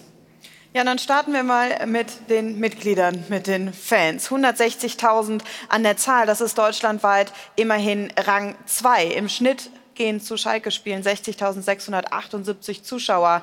Das ist wiederum Rang 3. Die Social-Media-Reichweite kumuliert sind es 4,35 Millionen Kontakte, die sie über ihre Social-Media-Kanäle erreichen. Das ist wiederum Rang 3. Auch sportlich gesehen, muss man sagen, gab es da durchaus bessere Zeiten, die auch immer noch ja, anhalten. Acht Champions League-Teilnahmen insgesamt, das ist Rang 4 und in der ewigen Bundesliga-Tabelle stehen die Schalker immer noch auf Rang 7. Das also erstmal zu den Zahlen. Wenn man die Fans im Netz befragt, könnte man es auch so zusammenfassen. Schalke gehört in die erste Fußball-Bundesliga. Egal wie scheiße ihr uns findet. Zu groß, zu emotional, zu sexy.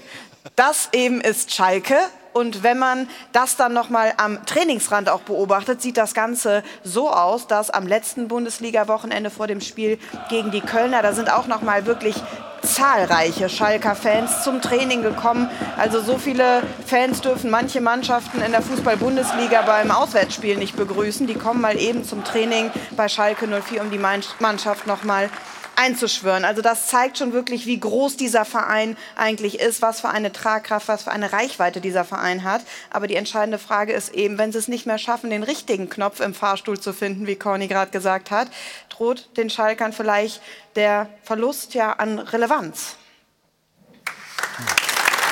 Wie könnten Sie es denn schaffen, also diese, diesen, diesen Fahrstuhl langsam wieder Stockwerk für Stockwerk Ja, auf, nach jeden, oben? auf jeden Fall über Kontinuität. Aber gestern, das war auch phänomenal, weil ich bin ja dann vom Bahnhof mit den Öffis weiter zum Borussia-Park und dann mit den Schalke-Fans in den Bus Das war, das gesessen. war nachdem du da diesen Dieb gestellt hast und alles und Nachdem, so genau. weiter. Und es ja? war einfach dieses, also phänomen, phänomenal, diese Stimmung einfach, weil letztlich, sie wissen ja um die Situation, rein fußballerisch ist jetzt nicht so glorreich, aber auch mit dem Wissen, naja, jetzt kriegen wir eigentlich wieder einen auf die Nase, aber wir gehen halt trotzdem Mhm. hin und das ist schon phänomenal. Also es war, ähm, ja, war ein besonderer Moment, rein fußballerisch muss man sagen. Ich meine, äh, Hinrunde einfach einen Haken hinter zu machen, jetzt aus den zwei Rückrundenspielen zwei Punkte.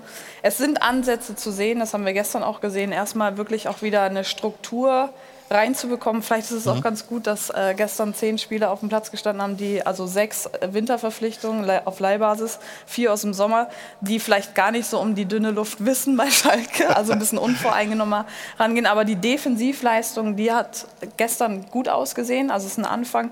Klar, das letzte Angriffsdrittel, das muss man sich aber auch erst erarbeiten, erst da wieder reinzukommen. Ähm, es ist ein Anfang. Dafür ist es aber deutlich zu spät. Ne? Du sagst, das ist ein Ja, Anfang. voll, ja. Also das, da bin ich mir relativ sicher, das wird in dieser Saison nichts mehr werden mit dem Klassenwahl.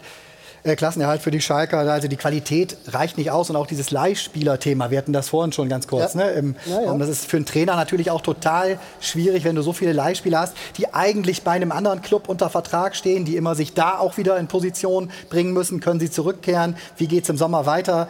Das ist so komplex und im Zweifel hören sie dann auch nicht unbedingt auf den Trainer, der jetzt vor dir steht, weil der ist eh in vier, fünf Monaten nicht mehr derjenige, der über dich entscheidet. Also das war, du hast eben gesagt, du kanntest nicht jeden Spieler, der äh, gestern auf dem Platz stand für die Schalker. Ne? Nein, das stimmt. Aber ähm, das habe ich auch gesagt, es ist nicht gut, wenn du in der Winterpause sechs, sieben Spieler neu dazu nimmst. Weil dann hast du vorher, hast du irgendwo oder wie, hast du Fehler gemacht. Ja, und das willst du dann gut machen, ja? aber in der Zeit, dass äh, wir erfolgreich waren, hatten wir auch nicht so viel finanzielle Möglichkeiten. Aber wir hatten das Kapital auf der Platz stehen. Und das ist jetzt nicht. Und das muss wieder herkommen. Und wie tust du das? Kontinuität, ja. ja? Jugendarbeit ist ganz wichtig. Ja? Aber dann sprichst du über 15 Jahre, sprichst du, Ja. wenn du da an denkst. Aber du musst irgendwo anfangen. Und ich würde da anfangen. Und momentan sind die Fans ja geduldig. Das war in Schalke Ja. auch mal oder auf Schalke auch mal anders. Da gab es ja diese Jagdszenen. Momentan ist die Unterstützung äh, für, für die Mannschaft und für den Weg, den man geht, auch groß. Das ist toll. Und wir hoffen, dass das auch so bleibt. Sprechen gleich weiter über die glorreichen Zeiten äh, von Schalke 04, die mit äh, Hüb Stevens zu tun haben. Aber vorher Anna Dollack mit den Neobet-Quoten zum Spiel der Bayern in Wolfsburg. Und dann sind wir gleich wieder hier und sprechen weiter über S04. Anna, bitte. Schließt dann diesen Spieltag ab. Aber ich habe es Ihnen gesagt, jetzt geht es um Hüb Stevens. Sicherlich eine der Persönlichkeiten, die die letzten Jahrzehnte der Bundesliga geprägt haben. Immer unterhaltsam, meistens erfolgreich. Ich sag mal, immer erfolgreich. So schaut's aus.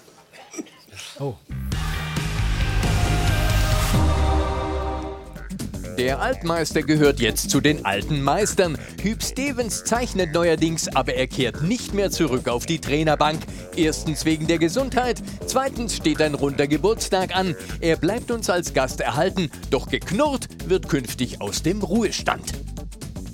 So schaut's aus. Kleiner Rückblick. 1996 kommt Hüb in die Bundesliga nach Schalke. Alpha Rüde 1 trifft Alpha Rüde 2. Das äh, Zusammenarbeiten, auch wenn er ab und zu mal ein bisschen grantlich ist, äh, macht Spaß mit ihm. Verständlich, Hüb und Rudi sammeln auf Schalke fleißig Titel, den UEFA Cup und zwei DFB-Pokale.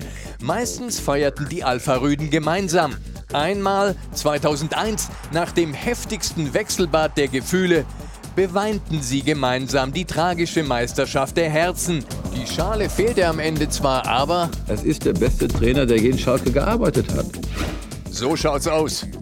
Hüb Stevens hat auch andere Bundesligisten flott gemacht. Er führt die Hertha nach Europa, steigt mit Köln auf, rettet einmal den HSV aus auswegloser Lage und zweimal den VfB. Seine Ansprache war mitunter ein bisschen gewöhnungsbedürftig.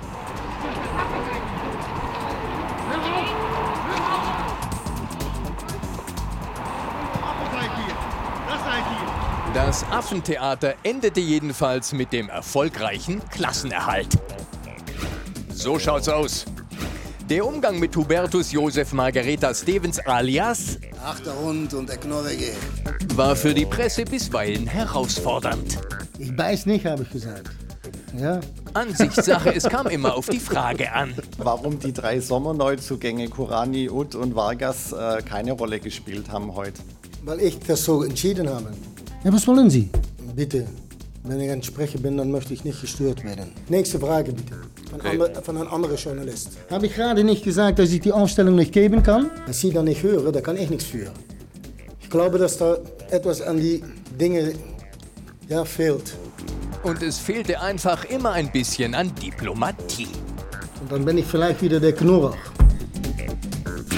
So schaut's aus. In den letzten Jahren hat Hüb Stevens seine Karriere ein bisschen auslaufen lassen und nicht mehr jeden Interviewer gefressen. Du hast doch Zeit im Moment, ne? Ja. Du kennst ja Hamburg auch ein bisschen. Auch. Wie sieht's aus? Gut. Und tatsächlich, 2019 rettet er nochmal seinen Herzensverein. Ja, dann ist es ganz schwierig, um Nein zu sagen. So schaut's aus. Insgesamt eine rasante Karriere wie gemalt. Ein gutes halbes Jahrhundert war der Profifußball eine Herzensangelegenheit für Stevens. Doch weil er jetzt auf sein Herz hören muss, hört er damit auf. Wir sagen herzlichen Dank für alles oder Hail bedankt. So schaut's aus.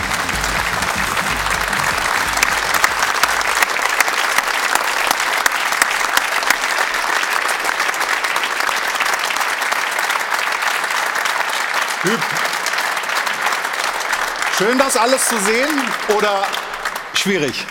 Nein, aber schön. Ja, eine schöne Karriere gewesen. Und jetzt ist auch Schluss. Ja, und ähm, dieses Ende, diese, diesen Schlussstrich, haben Sie in einem Interview vor, vor ein paar Tagen, vor, vor einer Woche oder zwei, weiß ich nicht genau, ähm, ähm, ausgesprochen. Warum? Warum ist endgültig Schluss? Also es kann ja das- immer noch sein, das dass alles irgendwie Hertha oder Schalke oder irgendjemand sich meldet. Nein, aber in Deutschland hat sich keiner gemeldet. Da hat sich ein Verein in die Niederlande, äh, vier Wochen her, haben die sich gemeldet.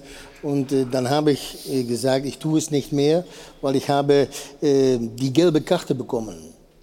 Vom Arzt Weil oder ich von wem? habe zwei Wochen vorher, das sind jetzt fünf, sechs Wochen sind das her, ähm, habe ich nachts Probleme bekommen und äh, habe ich noch selbst ja, der Notarzt angerufen und die haben mich auch ins Krankenhaus gebracht und da haben sie mich kontrolliert und da war scheinbar etwas mit Herzbeutel oder wie dann auch, dass der entzündet war und äh, ja, da musst du auch äh, ehrlich sein gegenüber dich selbst. Und da musst du auch sagen, es ist jetzt die Zeit, um nicht mehr das zu tun, was du gerne machen möchtest. Weil ich möchte es noch immer gerne, glaub mir. Eine, glaube ich, sehr nachvollziehbare und vernünftige Entscheidung. Ich möchte es immer noch gerne, sagen Sie, was hat und was macht an diesem Beruf so viel Spaß? Was hat da so viel Freude gemacht, Trainer zu sein vor allem? Ich meine, Spielerkarriere war ja auch erfolgreich, aber dieses Trainer sein, habe ich das Gefühl, ist was Besonderes für Hüb Stevens. Ja, weil du arbeitest mit jungen Leuten. Und du versuchst, die jungen Leute äh, auf eine Art und Weise zu helfen. Und äh, wenn du dann erfolgreich bist mit einem Team, mit einer Mannschaft, weil es ist nicht nur, sind nicht nur die Spieler, es sind äh, auch der Trainerstab, es sind äh, der Vorstand, äh, es sind die Fans, die gehören allen dazu. Man tut das allen zusammen. Und das ist super, wenn du das hinkriegst, dass alle Leute mit dich mitgehen ja, und der Weg gehen. Ja, das, das ist super. Das ist ein super Gefühl. Ist das denn schwierig, wenn man, sagen wir mal, sich altersmäßig dann ja immer mehr von den Spielern entfernt irgendwann, da noch Nein, Verständnis nein, nein, füreinander zu haben, weil man aus unterschiedlichen Generationen kommt? Oder ist das leicht? Nein, das ist nicht einfach, ja, aber äh, es ist auch nicht schwierig, weil du musst den Strich ziehen. Ja, und musst, du musst ehrlich gegenüber dich selbst sein. Ja, und das habe ich jetzt gemacht und äh, von daher sage ich, es ist gut gewesen. Ja. Wir- Schade für die, für die, für die äh, Journalisten. Ja. ja weil, Das war immer vergnügungssteuerpflichtig, Interviews mit Hüb Stevens. Haben Sie sich da einen Spaß draus gemacht, uns immer irgendwie so... Nein, kein Spaß, das war von aus Immer das, so diese- Herz. ich weiß nicht, welches Spiel Sie gesehen Nein, haben, aber, aber- aber äh, das war ehrlich. Ja. Ja, so wie ich darüber gedacht habe. Ja, und äh, dann kommt auch noch das, äh, dass ich nicht, ja, mein, mein Deutsch ist nicht so wie ein Deutscher, der wat beispielsweise als Deutscher geboren ist. Ja. aber, Aber gut da habe ich dann etwas Niederländisch reingebracht und das hat, ja, wie der Rudi Carell früher, hat, das, äh, ja, hat sich das gut angehört. Aber manchmal hast du es auch aus Taktik gemacht, oder? Da, Auch, da raunst du den, den, manchmal auch, den ja, nächsten manchmal- Journalisten Ja, an. nein. Fließend Hochdeutsch eigentlich. Manchmal Was auch. heißt, was heißt eigentlich Affe auf Niederländisch? Ab. Ab. Ja, ist Darf so man das, ungefähr das also da Gleiche. wir, wir mit den Spielern vom VfB, wann war das? 2014, 2013, 14 glaube ich, oder 14, 15, ich weiß ich nicht mehr Weil, genau. weil, sie auch, weil sie auch ja, äh, äh, ein Theater aufführte. So war er sich selbst nicht. Ja. Ja, und äh, da fand ich es, ja, und die- darum habe ich es auch bewusst getan, bewusst getan, weil ich wusste, dass da Fernsehen war, Ja. habe ich es bewusst getan, dass die Spieler das auch im Fernsehen zurücksehen würde und hören. Ja, und dann finde ich es super, ja. dass die Spieler dann auch äh, reagiert haben. Als der ja, Abstieg diese- vermieden wurde, ja. Der Abstieg, und das war doch mein Ziel. Ja, klar. Ich wollte doch nur das Ziel erreichen, ja, nicht absteigen. Ja, und äh, das habe ich durch die Aussage habe ich das doch hinbekommen. Wenn man sich überlegt und sich beschäftigt mit so einer Karriere, das haben wir natürlich gemacht, äh, was sind wahrscheinlich die größten Momente? Ist es tatsächlich dann der, äh, der Pott, der, der UEFA Cup 97 oder kann auch ein verhinderter Abstieg irgendwie fand- für, fand- für einen ich fand- Trainer äh, das Besonderste gewesen sein? Die, die, die zwei äh, DFB-Pokale mit Schalke, äh, der UEFA-Pokal, ja, äh, das war etwas Besonderes. Aber ich fand auch, äh, dass wir uns äh, gerettet haben mit Hamburg ja, in das Jahr. Das fand ich auch etwas Unglaubliches, ja, dass wir das damals noch hinbekommen haben. Und leider musste ich dann wieder aufhören. Ja. Äh, äh, und, und, und weil meine Frau seine Gesundheit es nicht zuließ, ja, äh, musste ich wieder zurück nach äh, die Niederlande. Habe ich wieder einen anderen Verein genommen. Und jetzt ja, sagt sie, es ist gut gewesen. Es ist Ja. sehr gut gewesen. Eine Geschichte, die machen wir nach der Pause, die können wir natürlich nicht äh, liegen lassen, wenn Hüb Stevens da ist und Stefan Effenberg. Äh, wir erinnern uns an 2001, als die die Meister der Herzen wurden und er wurde wirklich Meister. Wie das war aus der jeweiligen Perspektive besprechen wir gleich nach einer kurzen Unterbrechung. Und natürlich reden wir, reden wir auch drüber, ob der Umgang zwischen Trainern und Schiedsrichter sich verändert hat, wer da vielleicht ein bisschen empfindlicher geworden ist. Das äh, besprechen wir dann gleich mit Robert Schneider, der hier sein wird. Also dran, äh, Robert Schröder, ich habe jetzt Schneider gesagt, sorry. Robert Schröder, pardon dafür, ist gleich bei uns. Äh, nach einer kurzen Pause geht es weiter hier im Doppelpass. Schön, dass Hüb Stevens da ist, Tabea Kemme und Stefan Effenberg. Bis gleich. Airport Hilton in München, der Stahlwerk Doppelpass. Diesem Sonntagmorgen mit Hüb Stevens, Hajo von Hadeln und Band haben uns wieder prächtig unterhalten in der Pause und ich habe es ja schon angekündigt, angedroht. Äh, wir gucken noch mal auf 2001, dieses Meisterschaftsfinale. Als auf Schalke Schluss war, wann, Hüb, wussten Sie eigentlich, dass die Bayern noch spielen in Hamburg? Weil erstmal hieß es ja, da ist es aus. Ich bin nach oben gegangen. Weil Kabine. ich hatte ein, ich hatte ein Ge Gefühl, dass, dass da, da war etwas. Ja? Und ich bin nach oben gegangen, über die Rolltreppe Ja. und äh, nach äh, äh, meine Kabine. Im alten Parkstadion. Im Parkstadion. Und da saß Juri Mulder, der war sich die Bilder angucken.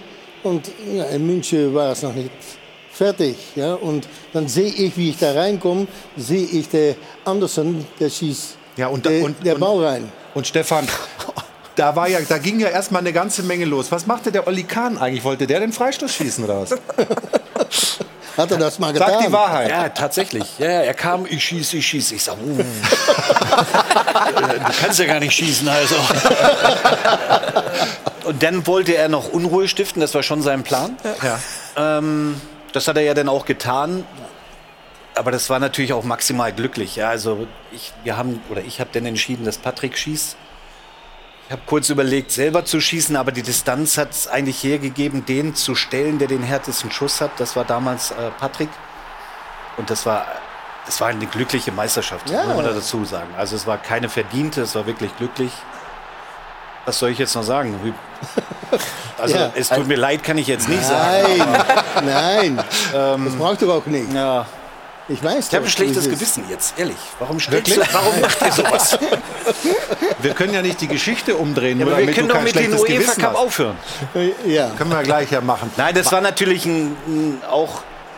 Die wussten jetzt nicht, dass ihr schon Spielende Ja, hattet. ja, ja, ja. Das wussten wir dann erst im Nachgang. nach, nein, ja. Ein paar Tage später haben wir das Champions League Finale noch gespielt in Mailand. Ähm, Wenn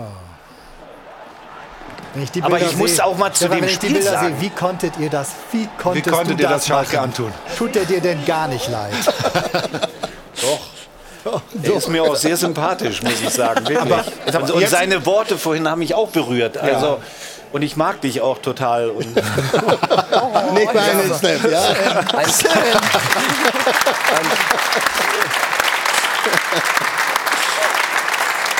Zwei Knurrer mit weichem Herz, das ist doch schön. ein mir relativ nahestehender deutscher Fußballkommentator hat das Spiel damals live kommentiert, euer Spiel. Und er hat Könnte Tor- das dein Pa- Papa das gewesen könnte sein? mein Papa gewesen sein. Schöne Grüße an dieser Stelle.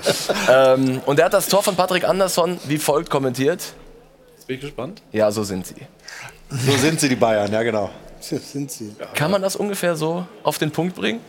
Also so sind sie, das, ich, ich wiederhole mich, das war ja maximal Glück. Wir lagen zurück, Nachspielzeit. Vielleicht haben wir noch ein, zwei Angriffe, lange Bälle spielen. Das war dann noch unser Plan in den vier Minuten. Das ist uns dann gelungen. Man kann jetzt diskutieren, war es ein Rückpass oder nicht. Er hat so War's gepfiffen. einer?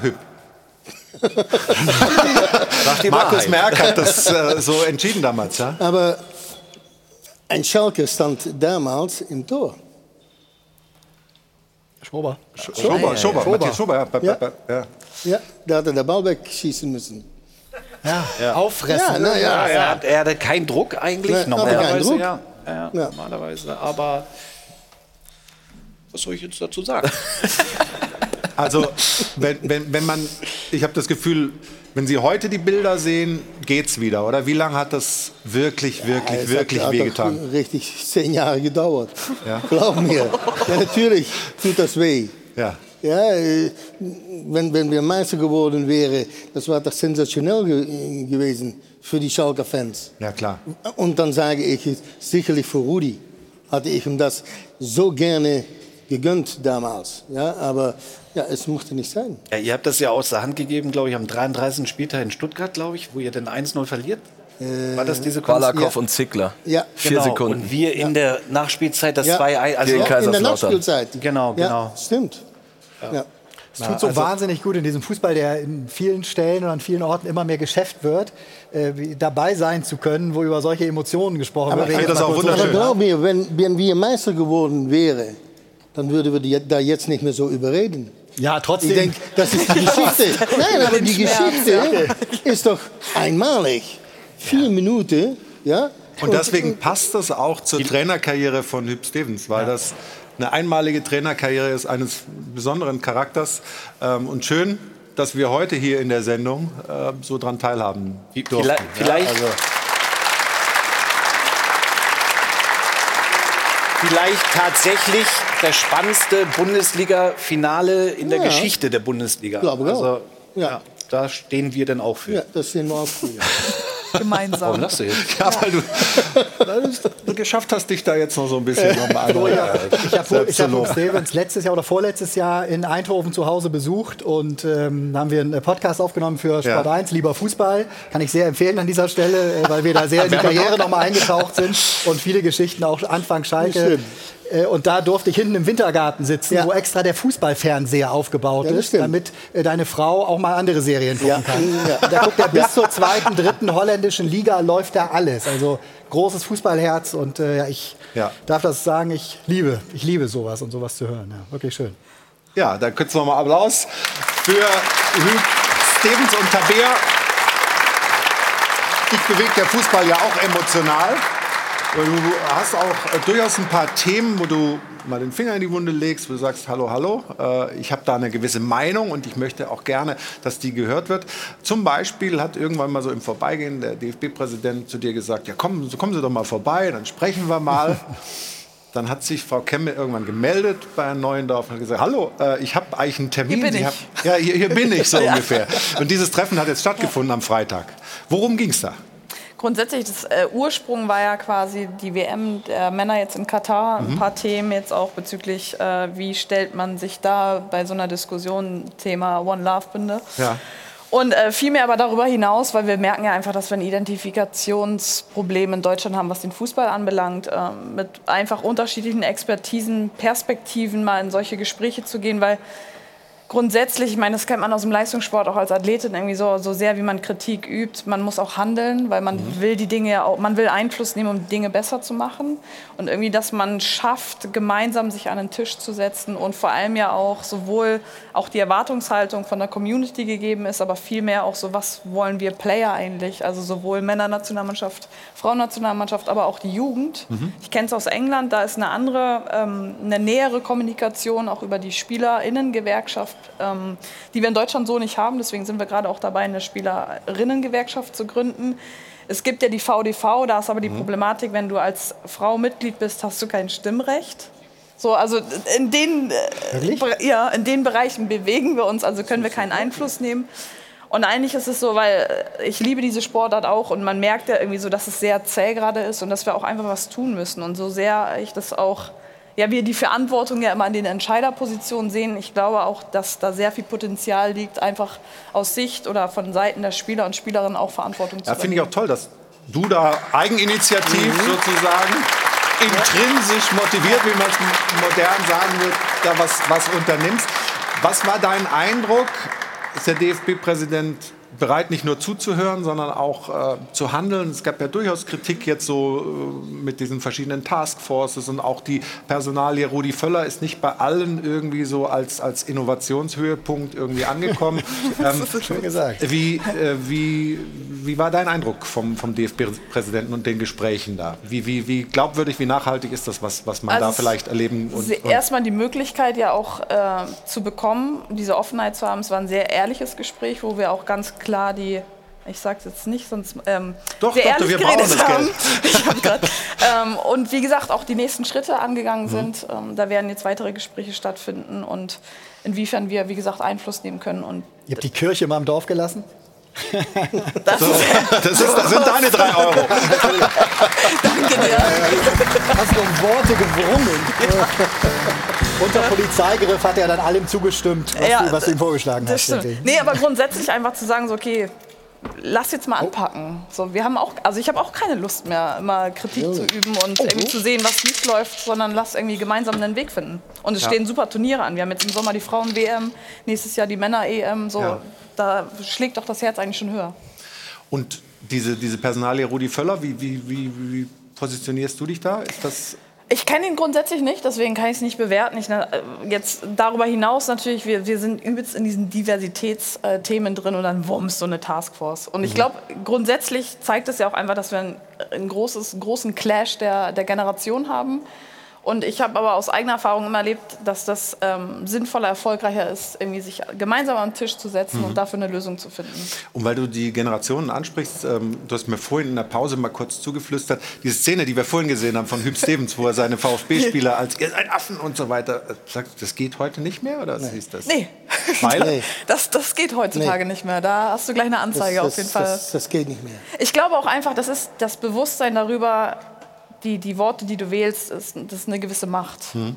Und da müssen wir sensibilisieren. Und darüber sprechen wir jetzt auch aus aktuellem Anlass, weil in der Bundesliga ähm, in der letzten Zeit auch im Pokal äh, immer mal wieder zwischen Trainern und Schiedsrichtern Worte gefallen sind, die so nicht fallen sollen. Auch Mhm. gestern gab es die gelb-rote Karte ähm, und da werden wir gleich drüber reden. In unserer Rubrik, da fragen wir doch mal den Schiedsrichter. Da fragen wir doch mal den Schiri. Wird präsentiert von Das Örtliche. Ohne Schiris fehlt uns was. Und ich freue mich sehr, dass der Schiedsrichter Robert Schröder bei uns ist, der gestern Dortmund-Freiburg gepfiffen hat, Christian Streich auf die Tribüne geschickt hat mit der gelb-roten Karte. War es eigentlich ein schwieriges Spiel? Es ging. Also es war in, in Summe jetzt kein brutales Spiel mit irgendwelchen oder mit übermäßigen Fouls. Es waren Kleinigkeiten drin, ähm, die dann auch spielentscheidend waren, aber jetzt kein ganz brutales Spiel. Aber dieses generelle Thema, was ich ja gerade auch schon angesprochen habe, der Umgang zwischen Trainern und Schiedsrichtern auf dem Platz, auch mit den vierten Offiziellen, die ja näher dran sind an den Bänken, äh, ist der problematisch? Müssen wir da uns Gedanken machen? Das wollen wir gleich besprechen. Bevor äh, wir das aber tun, gucken wir auf den Beitrag von Norman Soleder, der sich befasst mit dieser Causa Schiedsrichter, Trainer und die Dissonanzen, die da momentan entstehen.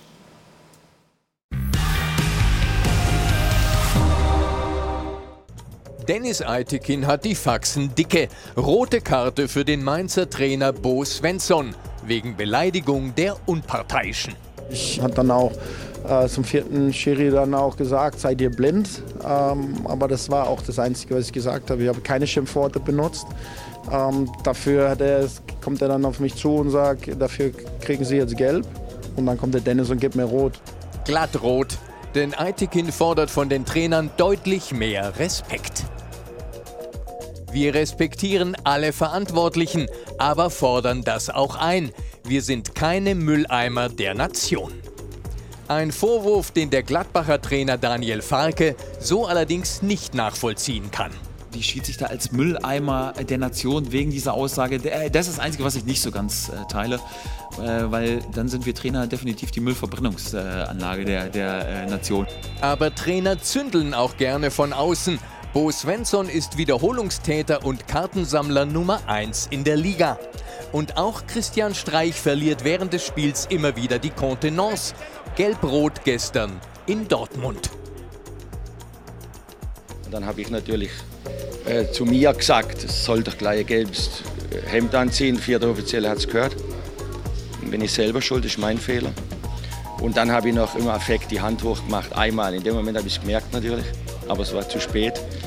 Was mich am meisten ärgert, ist natürlich, dass dann der Schiedsrichter mir gewissermaßen noch berechtigt die gelb-rote Karte geben kann.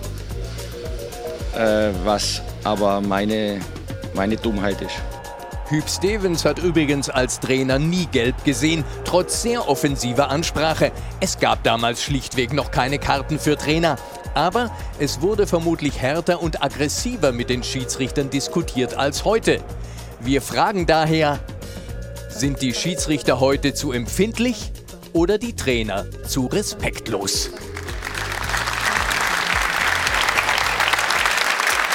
Ja, wie ist das? Ja, die Wahrheit liegt meistens in der Mitte. Also jetzt muss ich gleich schon bezahlen, oder? Ja, ja, ja, das ist, das ist auch. Ah, das ist mal ein Blitzstart, ja.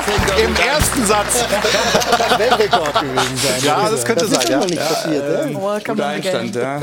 Ähm, Aber tatsächlich, ich glaube, ähm, ich finde natürlich als Schiedsrichter, dass, dass wir nicht zu empfindlich sind. Ich finde aber auch nicht, dass die Trainer jetzt ähm, pauschal gesagt alle zu respektlos sind, sondern es ist irgendwo Seit wann pfeifst du Bundesliga? fünf Jahre. Fünf Jahre. Also kann man schon einen Zeit, Zeitraum überblicken. Hat sich was verändert vom, vom Umgang miteinander? Es, immer mal punktuell ähm, habe ich so das Gefühl, dass es ähm, Phasen gibt, wo der Druck auf Trainer immens ist, ähm, wo dann Emotionen nicht mehr kanalisiert werden können und sich dann eben ähm, ja, auch gegen den vierten oder gegen den Schiedsrichter ähm, äußern. Ja. Aber es ist ja die Frage, diese sprachliche Sensibilität. Wir haben gerade darüber gesprochen, hier diese Geschichte mit, mit, mit den Affen, das geht nicht mehr.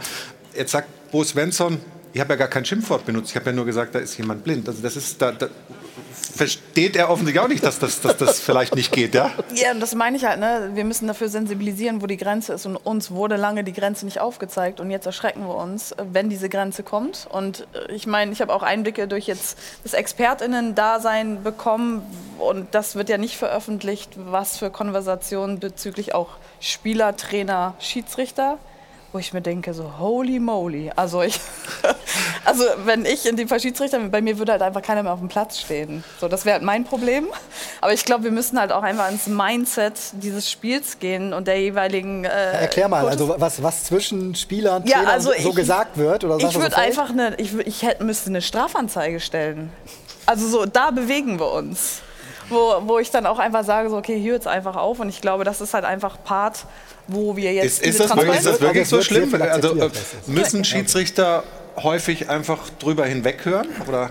Also sicherlich, wenn man so die 90 Minuten betrachtet, da gibt es vieles, was man so als Fernsehzuschauer vielleicht gar nicht mitkriegt, sondern das ist mitunter fast 90 Minuten lang in einen äh, ewigen Disput und auch ähm, ja, ständigen Erklären.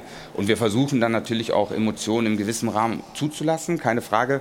Bloß irgendwann kommt eine, eine Grenze, wo halt eine Emotion einfach in eine Unsportlichkeit oder sogar grobe Unsportlichkeit äh, übergeht. Und dann ähm, ist schon richtig, dann sind wir auch angehalten und das wollen wir auch ähm, im Rahmen dessen, was das Regelwerk hergibt, äh, auch konsequent zu sein. Und da stellt sich doch die Frage, warum schaffen wir es im Fußball nicht, den Schiedsrichtern den Respekt entgegenzubringen, den es in anderen Sportarten immer wieder gibt, den sie dort genießen. Ähm, und wir dürfen eine Sache nicht vergessen. Äh, damals, äh, Baba Grafati, der hat uns mit seinem Selbstmordversuch äh, auf traurige Art und Weise vor Augen geführt, was es heißt, wenn ein Schiedsrichter mal nicht kommt zu einem Fußballspiel, weil dann fahren 50.000 Menschen wieder nach Hause. Und dementsprechend müssen wir dahin kommen, dass wir den Schiedsrichtern deutlich mehr Respekt zollen. Ich habe in meinem Leben auch schon Schiedsrichter beschimpft, das mit Sicherheit, darauf bin ich auch nicht stolz. Aber wir müssen davon wegkommen, wir müssen uns weiterentwickeln und den Schiedsrichtern mehr Respekt entgegenbringen. Stefan, du als ehemaliger Spieler, als einer, der auch ähm, öfter mal den gelben Karton ähm, gesehen hat, wie war dein Umgang wirklich ehrlich äh, res- retrospektiv mit den Schiedsrichtern? Ja, offen.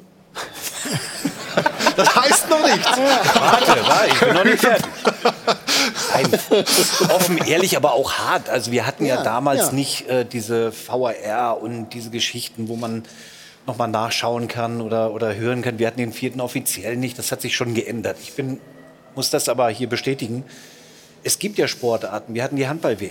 Siehst du da irgendeinen Spieler, Handballer, der in irgendeiner Sekunde auf die Schiedsrichter losgeht, mit denen diskutiert? Gar nicht. Da wird der Ball hingelegt und es geht sofort Rückwärtsbewegung, wie auch immer, keine Diskussion. Äh, wenn wir Football gucken, genau dasselbe. Niemand diskutiert auch nur ein einziges Mal mit den Schiedsrichtern. Ich glaube, wenn der DFB da eine klare Linie fahren würde, vielleicht mal für die neue Saison zu sagen, der Schiedsrichter ist absolut unantastbar. Wenn auch nur einer versucht, wird er sofort bestraft. Ich glaube, nur so geht das mit klaren Regeln. Dass man die aufstellt. Ähm, zu meiner Zeit, es war noch eine andere Zeit, auch das, was du ja gesagt hast zu deinen Jungs, ich hätte das verstanden, aber es ist eine andere Zeit. Und da müssen wir uns schon auch mit den sozialen Medien und so, es ist eine Veränderung. Aber ich denke schon, die Spielleiter heute oder die Schiedsrichter mit ihren ganzen Offiziellen und den Vierten, die dürfen oder müssen unantastbar sein und dürfen niemals in irgendeiner Situation des Spiels, das sage ich jetzt, wo sich vielleicht jetzt viele wundern, oh, das sagt er, aber es ist eine andere Zeit, äh, dürfen die nie zur Diskussion stehen, weder von den Trainerteam oder Trainer noch von den Spielern. Das ist meine Meinung. Weil es geht ja. Wir haben ja Sportarten, wo man viele Beispiele nehmen kann, um zu zeigen, dass es ja geht. Wir müssen begreifen, dass die Schiedsrichter unsere Jungs sind, die das alles ermöglichen, die den rollenden Ball ermöglichen. Und ähm, ja, dementsprechend das Thema Respekt ist angesprochen worden. Und es kann einfach nicht sein, dass ein Spieler einen Fehlpass spielt, dann steht der Trainer an der Seite, der sagt, weiter Junge, nächster sitzt. Und wenn der Schiedsrichter eine strittige Entscheidung gegen das Team fällt, äh, dann geht's rund und äh, es endet teilweise in Ja, das Szenen, die wir gehört natürlich haben. jetzt, das klingt natürlich mit Abstand zu der Emotion jetzt alles ganz wunderbar. Das ist Oh. eine Traumwelt, würde jeder mit diesem Abstand am Sonntagmittag äh, wahrscheinlich unterschreiben. Aber in dem Moment, wo es dann darum geht, war das Foul jetzt, äh, war es grundsätzlich ein Foul, war es auf der Linie, war es im Strafraum, dann sieht das ganz anders, dann fallen natürlich wieder Worte. Und wenn du dann anfängst, jeden runterzuschicken, der dir was an den Kopf wirft. Nein, das machen wir auch nicht. Ja, Warum, warum geht das denn in Nein. den anderen Sportarten? Das Warum funktioniert geht und funktioniert es in den anderen Sportarten? Warum? Ja, das ist eine sehr, sehr Aber gute Robert, Frage. Aber hat es nicht mit, mit Druck zu tun, äh, Steff? Mit was? Mit Druck. Ja? Druck? Wenn wenn du beispielsweise. Ja, Ja, aber ein Spiel zu pfeifen Nein, hast du auch Druck. Aber ich will, ich will nicht nur über mich reden, weil ich habe es auch getan. Aber wenn ich Christian sehe, beispielsweise, und du siehst ihn vor das Spiel oder nach das Spiel, dann ist er ein ganz anderer Mensch. Als während- als und dann, während des Und dann, wenn der Schiedsrichter pfeift, dann der hat mich auch beschimpft. Ja, da saß ich da auf der Bank, hat er mich beschimpft. Und, und fünf Minuten vorher haben wir miteinander ganz normal äh, geredet, beispielsweise. Nein, aber das sind die Emotionen. Aber ich glaube, dass es gut ist, ja, dass jetzt hier ein Schiedsrichter sitzt. Dass die öfter in die Öffentlichkeit erscheinen ja, und darüber diskutieren. Ich bin auch, nochmals, ich habe auch ja, äh, mal geschimpft. keinen und wieder Heiligenschein. Nein, das- das weiß ich auch. Aber es war wirklich immer so, dass ich nach das Spiel bin ich immer in die Kabine von der Schiedsrichter gegangen und habe mich oder verentschuldigt oder haben wir darüber geredet oder ja, das war nicht jedes Spiel, ja. Also, ich würde ich ja schon wieder denken. Ja. Und nach jedem Spiel Kabine habe ich entschuldigt. Da kann er sich auch das Holländisch rausreden. Aber jetzt noch mal zum konkreten Beispiel gestern bei dem Spiel, das du gepfiffen hast. Dortmund äh, gegen Freiburg. Was hat Christian Streich da gemacht und wie war die Kommunikation zwischen dem vierten, also Patrick Ittrich und dir und warum dann Gelb-Rot? Also in der spezifischen Szene hat er auch eine Vorgeschichte. Ja, klar, aber jetzt bleiben wir erstmal da. Genau, bei, ähm, ich hatte bereits vorher schon mal mit ihm einen Dialog gehabt, ihn angesprochen. Ähm, das war ein Dialog auf Augenhöhe, das hat gepasst. Und in dieser Situation hat er sich auch vehement wieder über eine Entscheidung beschwert gehabt, beim vierten. Und hat auch einen Spruch gemacht, der, der so nicht ging, wofür er Geld bekommen hat und, oder bekommen sollte. Und Was war das? Er hat gesagt, wir sollen uns ein gelbes äh, Leibchen oder beziehungsweise ein gelbes Trikot anziehen. Okay. Das, was wir eben gehört hatten. Und äh, das war natürlich, ist natürlich unsportlich und dafür ähm, gab es dann die gelbe Karte und dann ähm, war dieses ähm, ja, höhnische Applau ähm, Applaudieren Applaus, nochmal, ja. genau. Und das ist eine zweite Unsportlichkeit. In der Folge ist es dann gelb-rot. Und äh, das macht mir natürlich auch keinen Spaß, einen Trainer dann in einer Situation mit gelb-rot des Feldes zu verweisen. Aber irgendwo ist halt die Grenze und wenn die halt überschritten wird, dann müssen wir halt so agieren.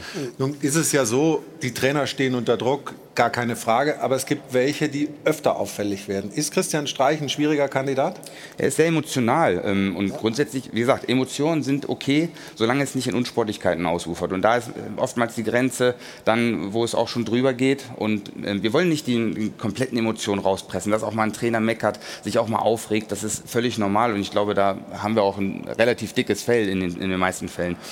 Aber irgendwo, das haben wir uns darauf committet, dass wir eben dann bei Unsportlichkeiten dann auch wirklich konsequent und nach Möglichkeit auch einheitlich vorgehen und das halt irgendwo so ein Stück weit auch im Fußball, das gesagt, in anderen Sportarten ist es schon ganz anders, aber dass wir auch so im Fußball so ein bisschen wieder ähm, ja, Emotionen Emotionen sein lassen, aber Unsportlichkeiten auch ahnden.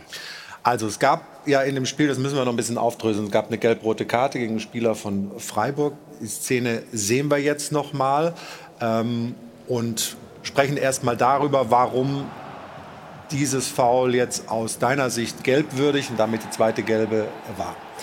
Also in dieser Situation ist der ähm, äh, Spieler äh, vom Freiburg hier überlaufen. Er ähm, versucht dann den Gegner mit einem kurzen Festhalten daran zu hindern, in den Strafraum reinzulaufen. In der Mitte sind auch Spieler positioniert, die dann ähm, ja, für, den, für den nächsten Ball bereitstehen. Also es ist ein aussichtsreicher Angriff und ähm, deshalb ist dieses Foul halt mit einer gelben Karte auch zu ahnden und dann Also gelb-rot. der Zweikampf Sildia gegen, gegen Adeyemi und das war die zweite gelbe Karte. Mhm. Der Ärger von Christian Streich bezog sich auf die erste gelbe Karte, weil, weil äh, wir werden das auch gleich sehen, er äh, im Vorfeld eben dann eine Ungleichbehandlung äh, von deiner Seite für seine Mannschaft gewittert hat. Erstmal hören wir, was Christian Streich gesagt hat, warum er so auf der Zinne war.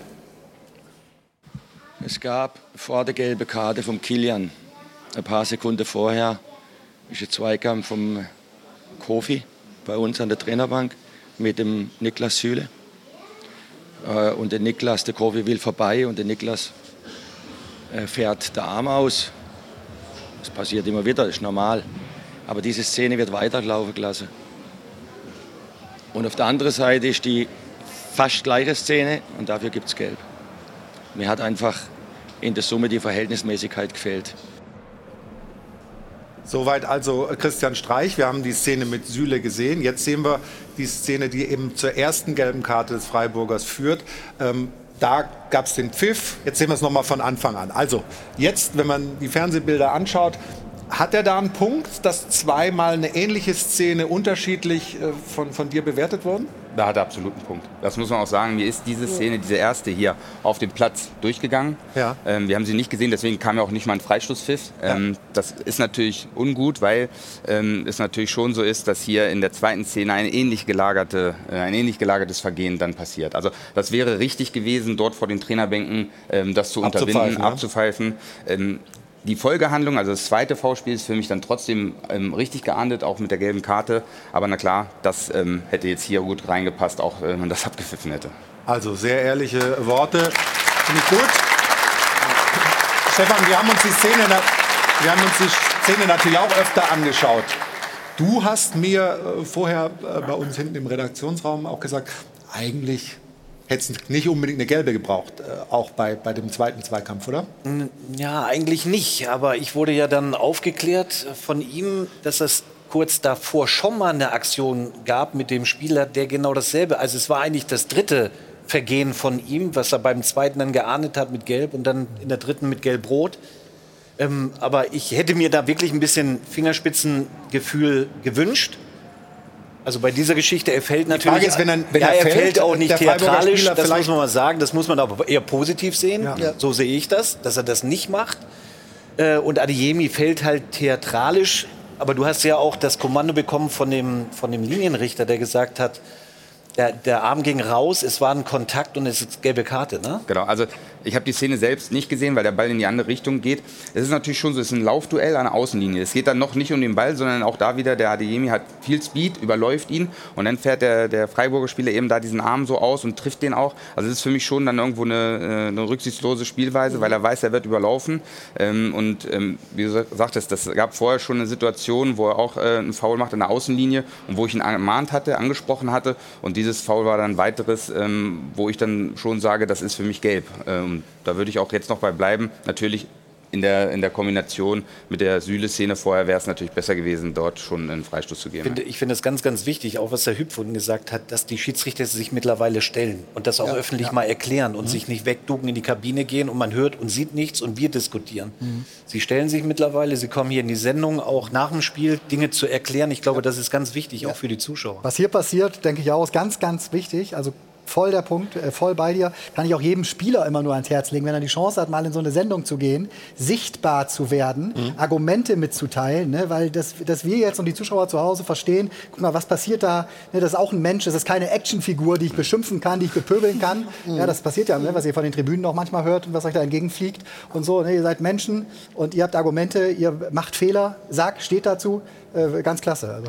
Das ist auf jeden Fall ein guter erster Schritt. Aber wir sind noch nicht im Ziel, würde ich sagen. Wie man das vielleicht erreichen kann gemeinsam, darüber sprechen wir nach einer kurzen Pause hier bei uns im Stahlwerk Doppelpass. Bis gleich. So, da sind wir wieder in München am Flughafen im Airport Hilton mit dem Stahlwerk Doppelpass und wir sprechen gerade mit Robert Schröder und der Runde hier drüber, wie der Umgang ist mit ähm, den Schiedsrichtern, auch von der Trainerseite aus. Müsste Christian Streich, der ja dann nach dem Spiel wieder total reflektiert ist und sich auch entschuldigt und das auf sich nimmt, müsste er irgendwie das hinkriegen, dass er auch in den 90 Minuten sich ein bisschen besser in den Griff kriegt? Weil es ist ja nicht so, dass er nur mit den Schiedsrichtern, sondern er ist ja auch mit den gegnerischen Trainern, haben wir gehört, teilweise auch mit gegnerischen Spielern und so weiter. Das ist schon, also das ist schon einer, der Emotionen äh, also Das soll ja nicht unterdrückt. Ja? Nein, aber das soll ja auch bleiben. Ja. Dafür, Ja. also Ottmar Hitzfeld war ja ein Trainer, der die Emotionen nicht gezeigt hat. Hüb war jetzt ein anderer Trainertyp. Das, das mögen wir schon und das liebe ich auch. Wenn es im, im Rahmen sich bewegt, ist alles gut. Ich denke nicht, dass er das abnehmen muss, weil das ist auch eine Qualität, was er hat. Ja, Aber es wird ihm auch- immer mal wieder er Ärger auch machen. überreicht an seine Spieler. Ja, weil wenn er auf der Bank sitzen würde wie Ottmar beispielsweise, dann verliert er seine Kraft. Das darf er nicht. Er muss doch von aus seiner Natur arbeiten können. Aber ich glaube, unter anderem ist es, also das ist ja aus zweierlei Perspektiven immer zu sehen, weil so eine Emotion, so eine Energie kann sich ja auch, also überträgt sich ja auch auf die Mannschaft. Kann sich positiv wie aber auch negativ übertragen. Weil letztlich die Anforderung an meine Person ist, meine Emotionen im Griff zu haben, weil sonst fliege ich vom Platz. Und dann sehe ich einen Trainer links immer peripher, der da rumhüpft und gestikuliert. Man denkt sich schon so, naja, okay, 30 Sekunden, dann wird's eng. Aber- so, also das beschäftigt einen Nein, ja auch aber, aber wie viele Jahre ist äh, Christian al äh, Trainer bei Freiburg? Sehr Ich glaube- ausdauernd. Ich glaube, dass das positiv auswertet. Ja, oder nehmen wir die, Jürgen weil Klopp. die Spieler wissen es. Jürgen Klopp, Liverpool. Natürlich. Also ich glaube, da zieht die Mannschaft auch was raus, dass er eben so ist, wie er ist. Und Momentan das wirst du auch aber- nie mehr ändern. Ja, bis er vom Platz ist. Der geht Dann ist für uns- bis er vom Platz ist, ne? Siehe jetzt. Streich. Der geht für uns durchs Feuer so. Ne? Wir, oder Ja, ich ja. habe jetzt im Januar vier, drei oder vier Mal den ersten FC Köln gesehen mit Steffen Baumgart da draußen. Die- Mal waren es minus sechs, mal waren es minus drei. er trägt sein T-Shirt. So, ne? Also da weiß die Mannschaft auch, noch, was macht der da draußen? Jeder spricht mittlerweile drüber, ne? aber trotzdem dampft er. Ja. Also sollten wir auch. Äh, Ja, die Trainer sind halt unterschiedlich. Wir haben gerade den Ottmar genommen, der wirklich da stand wie ein General. Ja. der stand da, null Emotionen, auch beim Tor. Nur so Aber der hat die Emotionen in sich reingefressen. Das hat ihm Nein, aber, gesundheitlich du, auch nicht aber gut das getan. weißt du ja als, als Spieler, weißt du ja, wie dein Trainer tickt und wie er dann ist, wenn wir in die Halbzeit gehen, in die Kabine. Also das, das muss jetzt nicht mehr so extrem sein, dass Ja. man da rumhüpft, hampelt, wie auch immer, oder, oder wie der Ottmar ist. Ich glaube, beide Trainertypen haben etwas für die Mannschaft oder einen Wert für die Mannschaft. Wie das hier so in der Runde gesehen wird, haben wir, glaube ich, klar gemacht. Was mich interessiert, ist, wie sehen das eigentlich unsere Zuschauerinnen und Zuschauer zu Hause und die, die sich im Netz dann dazu äußern. Und da hat Jana ein paar Beispiele, ich nehme an, ausgewogen wie immer. Ja, und ich, wie immer fange ich an mit dem Positiven. So geht das doch mit der Feedback-Kultur? Ja, genau. Zunächst einmal gibt es immer wieder wirklich Applaus von den Fans im Netz und von den Zuschauern, dass sich die Schiedsrichter mittlerweile eben so häufig stellen und das eben auch allen voran hier bei uns nach den Spielen und in der Öffentlichkeit und ihre Entscheidung eben erklären. Dafür also schon mal Hut ab. Janik meint, die Schiedsrichter müssen unantastbar werden, von der Champions League bis in die Kreisliga. Ansonsten wird das Schiedsrichterwesen zusammenbrechen. Wir haben kaum noch Nachwuchs an der Pfeife. Also das mal als warnender Blick in die Zukunft. Auf der anderen Seite jetzt die kritischen Stimmen. Die Schiedsrichter sind ebenso viel zu dünnhäutig. Man soll ihnen Respekt zeigen, auf jeden Fall. Auf der anderen Seite zeigen sie den oft selbst nur gering. Warum redet man heute nicht einfach miteinander? Das würde einiges so viel einfacher machen. Ja, und allen voran steht bei den Fans immer wieder der Wunsch nach Einheitlichkeit. Der eine rot, der andere wird für das Gleiche eben nur ermahnt. Rudelbildung müsste einfach sofort für alle gelb geben. Dann wird es auch endlich ruhiger. Ja, viele Themen, die da äh, angesprochen werden. Eins äh, liegt mir schon auch am Herzen. Die Bundesligaspieler, Trainer, auch die Schiedsrichter sind Vorbilder für den Unterbau, den großen Unterbau. Und Schiedsrichter, die unten pfeifen, haben es teilweise richtig schwer. Äh, Da gibt es ja teilweise sogar körperliche Übergriffe und anderes. Und deshalb muss man wahrscheinlich schon oben auch gucken, dass der Umgang miteinander so ist, dass das auch nach unten abstrahlt und eben vorbildhaft ist. Absolut. Also da genau der Punkt. Ähm, die Bundesliga hat eine unheimliche Strahlkraft, geht runter bis in die Amateurspielklassen. Kinder, Jugendliche sehen das. Und ähm, da sollte wirklich ähm, jeder an sich arbeiten, dass es ein Miteinander wird und nicht ein Gegeneinander. Das ist ganz wichtig, glaube ich. Wir haben, das kam auch eben in einem der Beiträge, enormen Schiedsrichtermangel. Ja, es werden immer weniger. Und ich glaube, ähm, wenn man dann den Eindruck vermittelt, die Schiedsrichter sind ähm, immer nur, müssen immer nur für Kritik herhalten, ähm, dann ist das kein gutes Bild. Sondern mir hat meine Karriere bisher, meine Schiedsrichterkarriere auch viel anderes gegeben, also auch viel Anerkennung, auch viel Miteinander. Und das sollte noch mal mehr, auch gerade in der Bundesliga, wieder in, in den Zentrum kommen. Und, und deswegen ahnden wir sehr konsequent diese Unsportlichkeiten, damit wir da einfach ein Miteinander einfach hinkriegen. und werbt für Verständnis für euch, unter anderem mit solchen Auftritten äh, wie heute hier. Wir haben natürlich jetzt dieses Thema, weil es gestern die Szene gab, weil es im Pokal äh, die Szene gab mit Svensson. Ähm, wir können das auch noch mal anschauen, ähm, die, die rote Karte. Ähm, und es gab auch gestern dann, ähm, also das ist Aitekin, der, der die rote Karte äh, gibt, weil er, weil er eben als Blinder beschimpft wurde. Ähm, Du hast gelb-rot gegeben, weil, weil es hieß, zieh dir doch gleich das, das äh, gelbe Hemdchen an. Marco Rose vor zwei Wochen mit Daniel Siebert, ganz tolles gemeinsames Interview gegeben. Gestern sehen wir dann aber wieder Szenen, wo er auch zurückgehalten werden muss, wo er dann auch noch mal so ein bisschen sarkastisch zum Schiedsrichter geht. So habe ich zumindest das Gefühl von außen, na toll, prima gepfiffen und so weiter. Also Stefan, wir müssen da schon noch ein bisschen was irgendwie offensichtlich äh, machen, leisten von Seiten der Trainer, von Seiten der Spieler, von Seiten der Vereine. Also ich glaube schon, dass die Schiedsrichter auf dem richtigen Weg sind, eben mit dieser Öffnung und Erklärung der Dinge. Ähm, wenn Aitekin jetzt sagt, den ich auch sehr schätze, wir sind jetzt nicht die Mülleimer der Nation, das finde ich jetzt ein bisschen übertrieben. Bruno Labbadia hat vor ein paar Jahren als Trainer mal gesagt, wir Trainer sind die Mülleimer der Nation. Ich glaube, das hängt auch an jedem ein Stück weit selber. Und es müssen halt klare Regeln aufgestellt werden. Also für die Schiedsrichter, für die Spieler, wo sie sich dran halten müssen, die Grenzen ganz klar ähm, schaffen. Und ich glaube, dann werden wir den nächsten Schritt der Besserung machen. Da bin ich mir Vielleicht, sicher. vielleicht da noch mal ein kleiner Einblick. Ich war letzte Woche in Rom beim Schiedsrichterinnen-Event von Seiten der UEFA, wo es genau darum ging, weil da wurden wir als ehemalige Spieler und Spielerinnen eingeladen, um diesen, di- diese Diskussionsrunden zu haben, aufzuklären. Und selbst nach 15 Jahren Profikarriere meinerseits habe ich viele Dinge dort erst noch mal verstanden. Also wirklich sehr, sehr viel Unwissen auch auf dem Platz von Seiten der Spieler und Spielerinnen. Und da Was die Regeln einfach- angeht. Genau. Ja. Und auch die, die jeweiligen Grenzen, die wir ja dann auch rein auf getrieben von der Emotion oftmals über, neigen zu überschreiten. Und da brauchen wir einfach auch also noch sehr, sehr viel Arbeit auch an uns selber. interessiert mich von dir nochmal, dieses die Grenze, die du ziehst, was ist verbal noch akzeptabel und was ist nicht? Ist die eigentlich festgelegt oder muss die jeder für sich selber ziehen? Irgendwie, was kann ich mir noch, was, was ist für mich jetzt persönlich schon eine Beleidigung oder was geht zu weit? Ein Stück weit ist es immer ermessen und subjektiver Eindruck.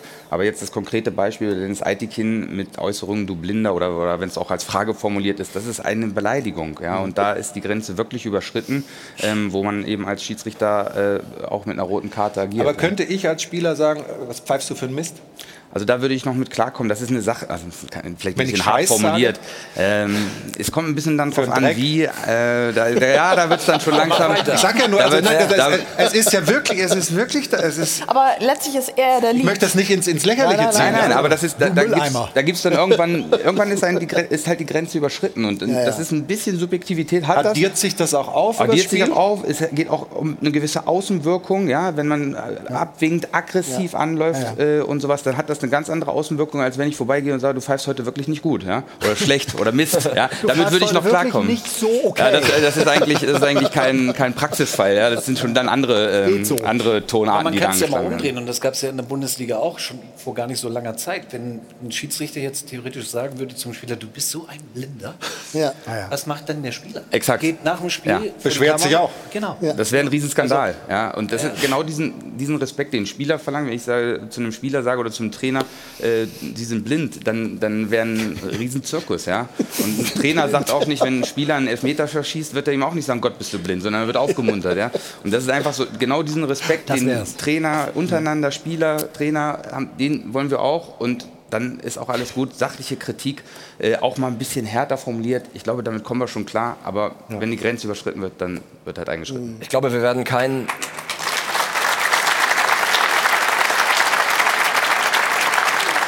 Ich glaube, wir werden keinen Duden der Diskriminierung bekommen, wo jedes Wort und jeder Satz und jede Beleidigung irgendwie drinsteht. Aber ich glaube schon, dass äh, wenn diese Linie, die ihr jetzt zieht, oder die ihr jetzt begonnen habt mit Eitekin, mit dir äh, gestern, äh, so weiterfahrt, dann wird das sukzessive dazu führen, dass das weniger wird. Heutzutage stellt sich keiner mehr vor den Ball, heutzutage schießt keiner mehr den Ball weg, keiner jubelt mehr mit Trikot und keiner jubelt mehr mit den Fans, außer Armada vor, vor anderthalb Wochen. Und dementsprechend glaube ich schon, dass eine härtere Linie dazu führt, dass es besser wird.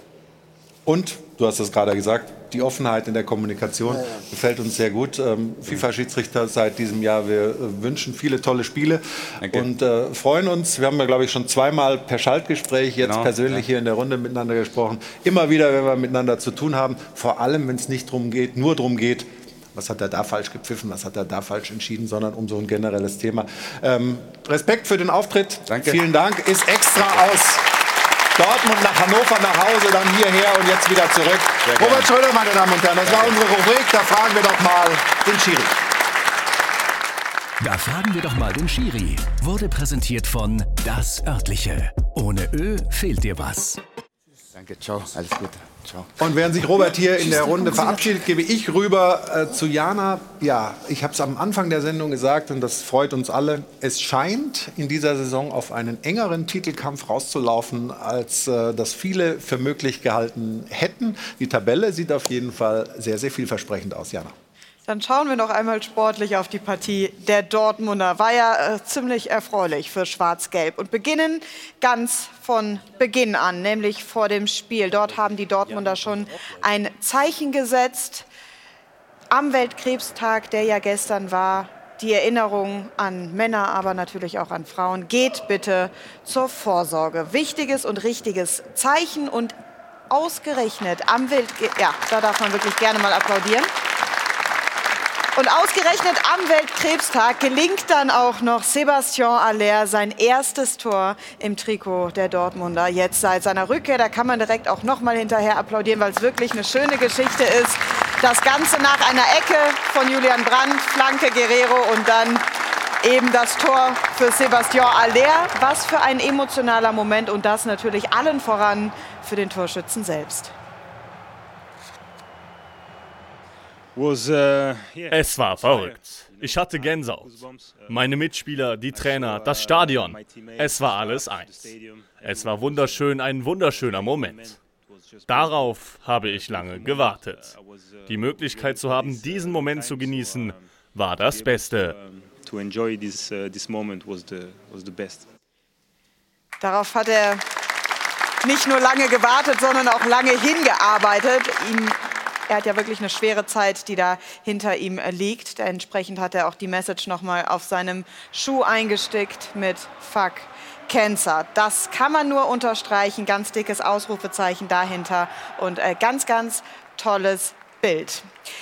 Jetzt hat das Ganze natürlich aber auch sportlich eine Relevanz und auch das dürfte die Dortmunder freuen, denn sie dürfen ja im Moment mitmischen im Meisterschaftsrennen und entsprechend ist ja die Frage jetzt auch noch mit Sebastian Aller, diesem X-Faktor passend jetzt also zu dieser heißen Phase in der Saison. Können sie wirklich auf lange Sicht im Titelrennen mitmischen? Und bevor ich die Frage in die Runde gebe, noch ein Fakt, ohne dass das Ganze jetzt hier zu tendenziös wird, aber der BVB gewann erstmals seit elf Jahren alle vier Bundesligaspiele Spiele nach der Winterpause. Und vor elf Jahren passierte was? Der BVB wurde am Ende der Saison Meister. Ja, fuck Cancer. Fand ich toll. Ähm, in dem Fall schauen wir mal über das Schimpfwort hinweg, weil das einfach so eine Wahnsinnsgeschichte ist mit Sebastian Aller. Aber lass uns mal über, über Dortmund sprechen. Äh, es scheint sich, das gab es ja schon mal unter Terzic, äh, so einen Lauf wieder anzudeuten. Ne? Also sind die wieder ein richtiger Faktor für dich auch, Stefan? Ja, haben auf jeden Fall einen Lauf. Ne? Die letzten vier Spiele gewonnen, eindrucksvoll, mit einem guten, sehr, guten Tor, sehr guten Torverhältnis, sind zurückgekommen, wieder oben rangekommen, machen Druck auf die Bayern, aber wir dürfen jetzt auch nicht Union vergessen oder Frankfurt. Also alle haben nachgelegt, mega spannend für die Bundesliga, denke ich mal, genau das, was wir wollen, was wir über ein Jahrzehnt nicht gesehen haben. Aber so Dortmund, ich weiß nicht, ob es bis zum Ende reicht, ähm, aber zumindest ist mal Spannung drin. Wie, wie gut sind die Dortmunder gerade? Na, ich glaube, dass sie eine Chance haben. Aber das ist Union auch. Aber ich denke doch, dass sie da in ihren München, dass die am Ende doch wieder Meister werden. Aber guck mal, Julian Brandt, der ist ja, der wird, der, der lief ja lange Zeit so, wurde er sehr kritisiert in Dortmund.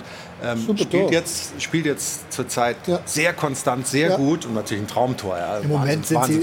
Im Moment sind sie wirklich äh, super drauf. Ich fand jetzt nicht alle ähm, Januar-Siege äh, herausragend. Also da waren noch sehr, sehr knappe Dinger gegen Augsburg äh, zum Beispiel dabei, wo sie sich wirklich bis in die Nachspielzeit bemühen mussten gegen eine relativ neu zusammengepuzzelte. War es eine Augsburger Mannschaft oder Mainz? Augsburg, ne? Ja. Ähm, insofern kommen sie jetzt langsam in Fahrt. Manchmal hilft das ja auch, wenn es ein bisschen holpert, du trotzdem gewinnst. Aber sie hätten schon einen Vorsprung haben müssen zu diesem Zeitpunkt in meinen Augen. Sie haben sehr viele Punkte liegen lassen äh, in der Hinrunde. Dementsprechend. Äh, aber die Bayern haben ihnen den Gefallen getan, jetzt auch eben Punkte liegen zu lassen. Natürlich, mit diesem aber die. Bayern werden wieder konstanter siegen, ist meine Meinung. Und Dortmund wird es nicht so durchziehen können. Dafür sind sie nicht stark genug. Ja, also Borussia Denk Dortmund hat sich, du hast es gesagt, Tobi, durch die, durch die Hinrunde durchgeduselt mit vielen knappen Siegen, viele späte Siege auch gegen den FC Schalke. Ähm, und jetzt, spätestens nach, zwei, nach den letzten beiden Spielen, muss man sagen, sie treten auf wie eine echte Spitzenmannschaft. Ja, und was ich bemerkenswert finde, in den letzten Jahren, wenn die Bayern mal Punkte liegen lassen haben, konntest du die Uhr danach drehen, dass äh, Borussia Dortmund beim nächsten Spiel in Augsburg, in Freiburg oder wo auch immer auch Punkte liegen lässt. Aber jetzt machen die Bayern das Angebot und in der Blitztabelle hat der BVB jetzt im Jahr 2023 neun Punkte aufgeholt. Ja. Du, du hattest Aber halt die in den spielen letzten- heute noch, die Bayern. Das ist ja in der Blitztabelle. Jahren immer nur Ja, sehr gut formuliert. Du hattest einen Verfolger mit Borussia Dortmund. Dieses Jahr hast du vier oder fünf Ja, eben. Verfolger. Und Ja, das ja. ist ja, Das also stimmt, ja. irgendeiner wird dranbleiben bis zum Schluss. Da, bin ich mir sicher. Da freuen wir uns drauf und darüber sprechen wir gleich nochmal. Nach einer kurzen Pause, wenn wir uns nochmal melden mit dem Stahlberg Doppelpass hier aus München. Bis gleich. Der Stahlberg Doppelpass. Wir waren gerade bei Borussia Dortmund, bei denen klappt fast alles, fast alles, außer der Torjubel, wenn Adeyemi nicht selber trifft. Das sieht man hier in der Szene noch nicht so ganz. Jetzt, ah doch, da fällt er runter. Aber da gibt es noch eine bessere Perspektive. Krabbelt er wieder hoch. Stefan, da kannst du dich aber auch verletzen. Also Schulter, Eckgelenk, Sprengung beim Torjubel. Jetzt Achtung, hier, guck mal. Das habe ich auch gedacht. Aber- Aber er rollt gut durch. Beim Mega nächsten- abgerollt. Ja, ja, also, also- beim nächsten unspannend. Dortmunder Absturz werden die Bilder ganz sicher wieder rausgeholt von Oh, ja, das kann, das kann natürlich sein. Also wir sind echt gespannt, wie das in der Bundesliga oben weitergeht. Gibt es eigentlich, also Hüb Stevens hat ja Union gesagt, was, hältst du die auch für stabil genug, dran zu bleiben? Oder irgendwie denken alle, ja, da kommt irgendwann jetzt mal der, der, Also Einbruch. die ersten Spieltage in der Rückrunde sind jetzt gespielt. Union grüßt, grüßt von oben. Ich glaube, es wäre, es wäre vermessen zu sagen, dass sie, dass nicht das Zeug dazu haben. Das haben sie jetzt äh, in dieser Saison bewiesen und haben jetzt, glaube ich, vier Spiele in der Bundesliga in Folge gewonnen, plus Pokal. Also unfassbar. Ich finde es immer grundsätzlich spannend, jeweils Hinrunde, Rückrunde. Immer, Hinrunde ist immer so Oktober, November, auch Thema Belastungssteuerung, Mhm. Intensität, höhere Verletzungsanfälligkeit wegen Champions League, Pokal, Liga. Und jetzt im Rückrundenteil dann auch immer so Februar, März, April. Und da bin ich gespannt. Da wird, passiert immer viel und wer kann da am breitesten sich aufstellen und am besten kompensieren. Und wir haben noch sieben Mannschaften international dabei. Wann, wann gab es das mal? Krass. Also das weiß ich nicht, aber Wahnsinn, so, ne? so oft war das, nicht, das- war das nicht der Fall. So, Jana. Jetzt hast du die Frage der Woche. Haben wir vorhin ja schon so ein bisschen ähm, geklärt, wie das prozentual ausgesehen hat. Über 80.000 hatten da mitgemacht. Weiß nicht, was jetzt ist, aber wir haben noch nicht das Dopaphon gehört und vieles mehr. Also leg los. Ich starte mit den Spenden Ja. und äh, sage einmal kurz noch. Danke ins Publikum für knapp 300 Euro, namentlich an Salvatore Parodore, der SC Luhe Wildenau, Christian und Olaf, Schubi, Seele und die starken Männer und die Knibbelfreunde Fellbert. Vielen Dank, das Ganze wie immer für den guten Zweck. Und jetzt, wie von Flo angekündigt, wollen wir natürlich auch noch abschließend Ihre Meinung zu Hause am Dopafon hören zu unserer Frage der Woche. Hat Manuel Neuer eine Zukunft beim FC Bayern?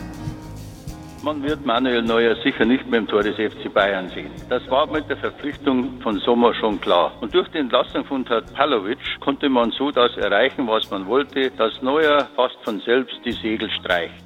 Einen so guten Mann wie Manuel Neuer sitzt man nicht einfach dem Torwarttrainer vor die Tür. Ich finde diese Art und Weise mit einem so verdienten Spieler auf nationaler wie aber auch bei Bayern-Ebene umzugehen, ist nicht fair. Ich bin der Meinung, dass Manuel Neuer die Grenzen überschritten hat und auf jeden Fall rücksichtslos gehandelt hat.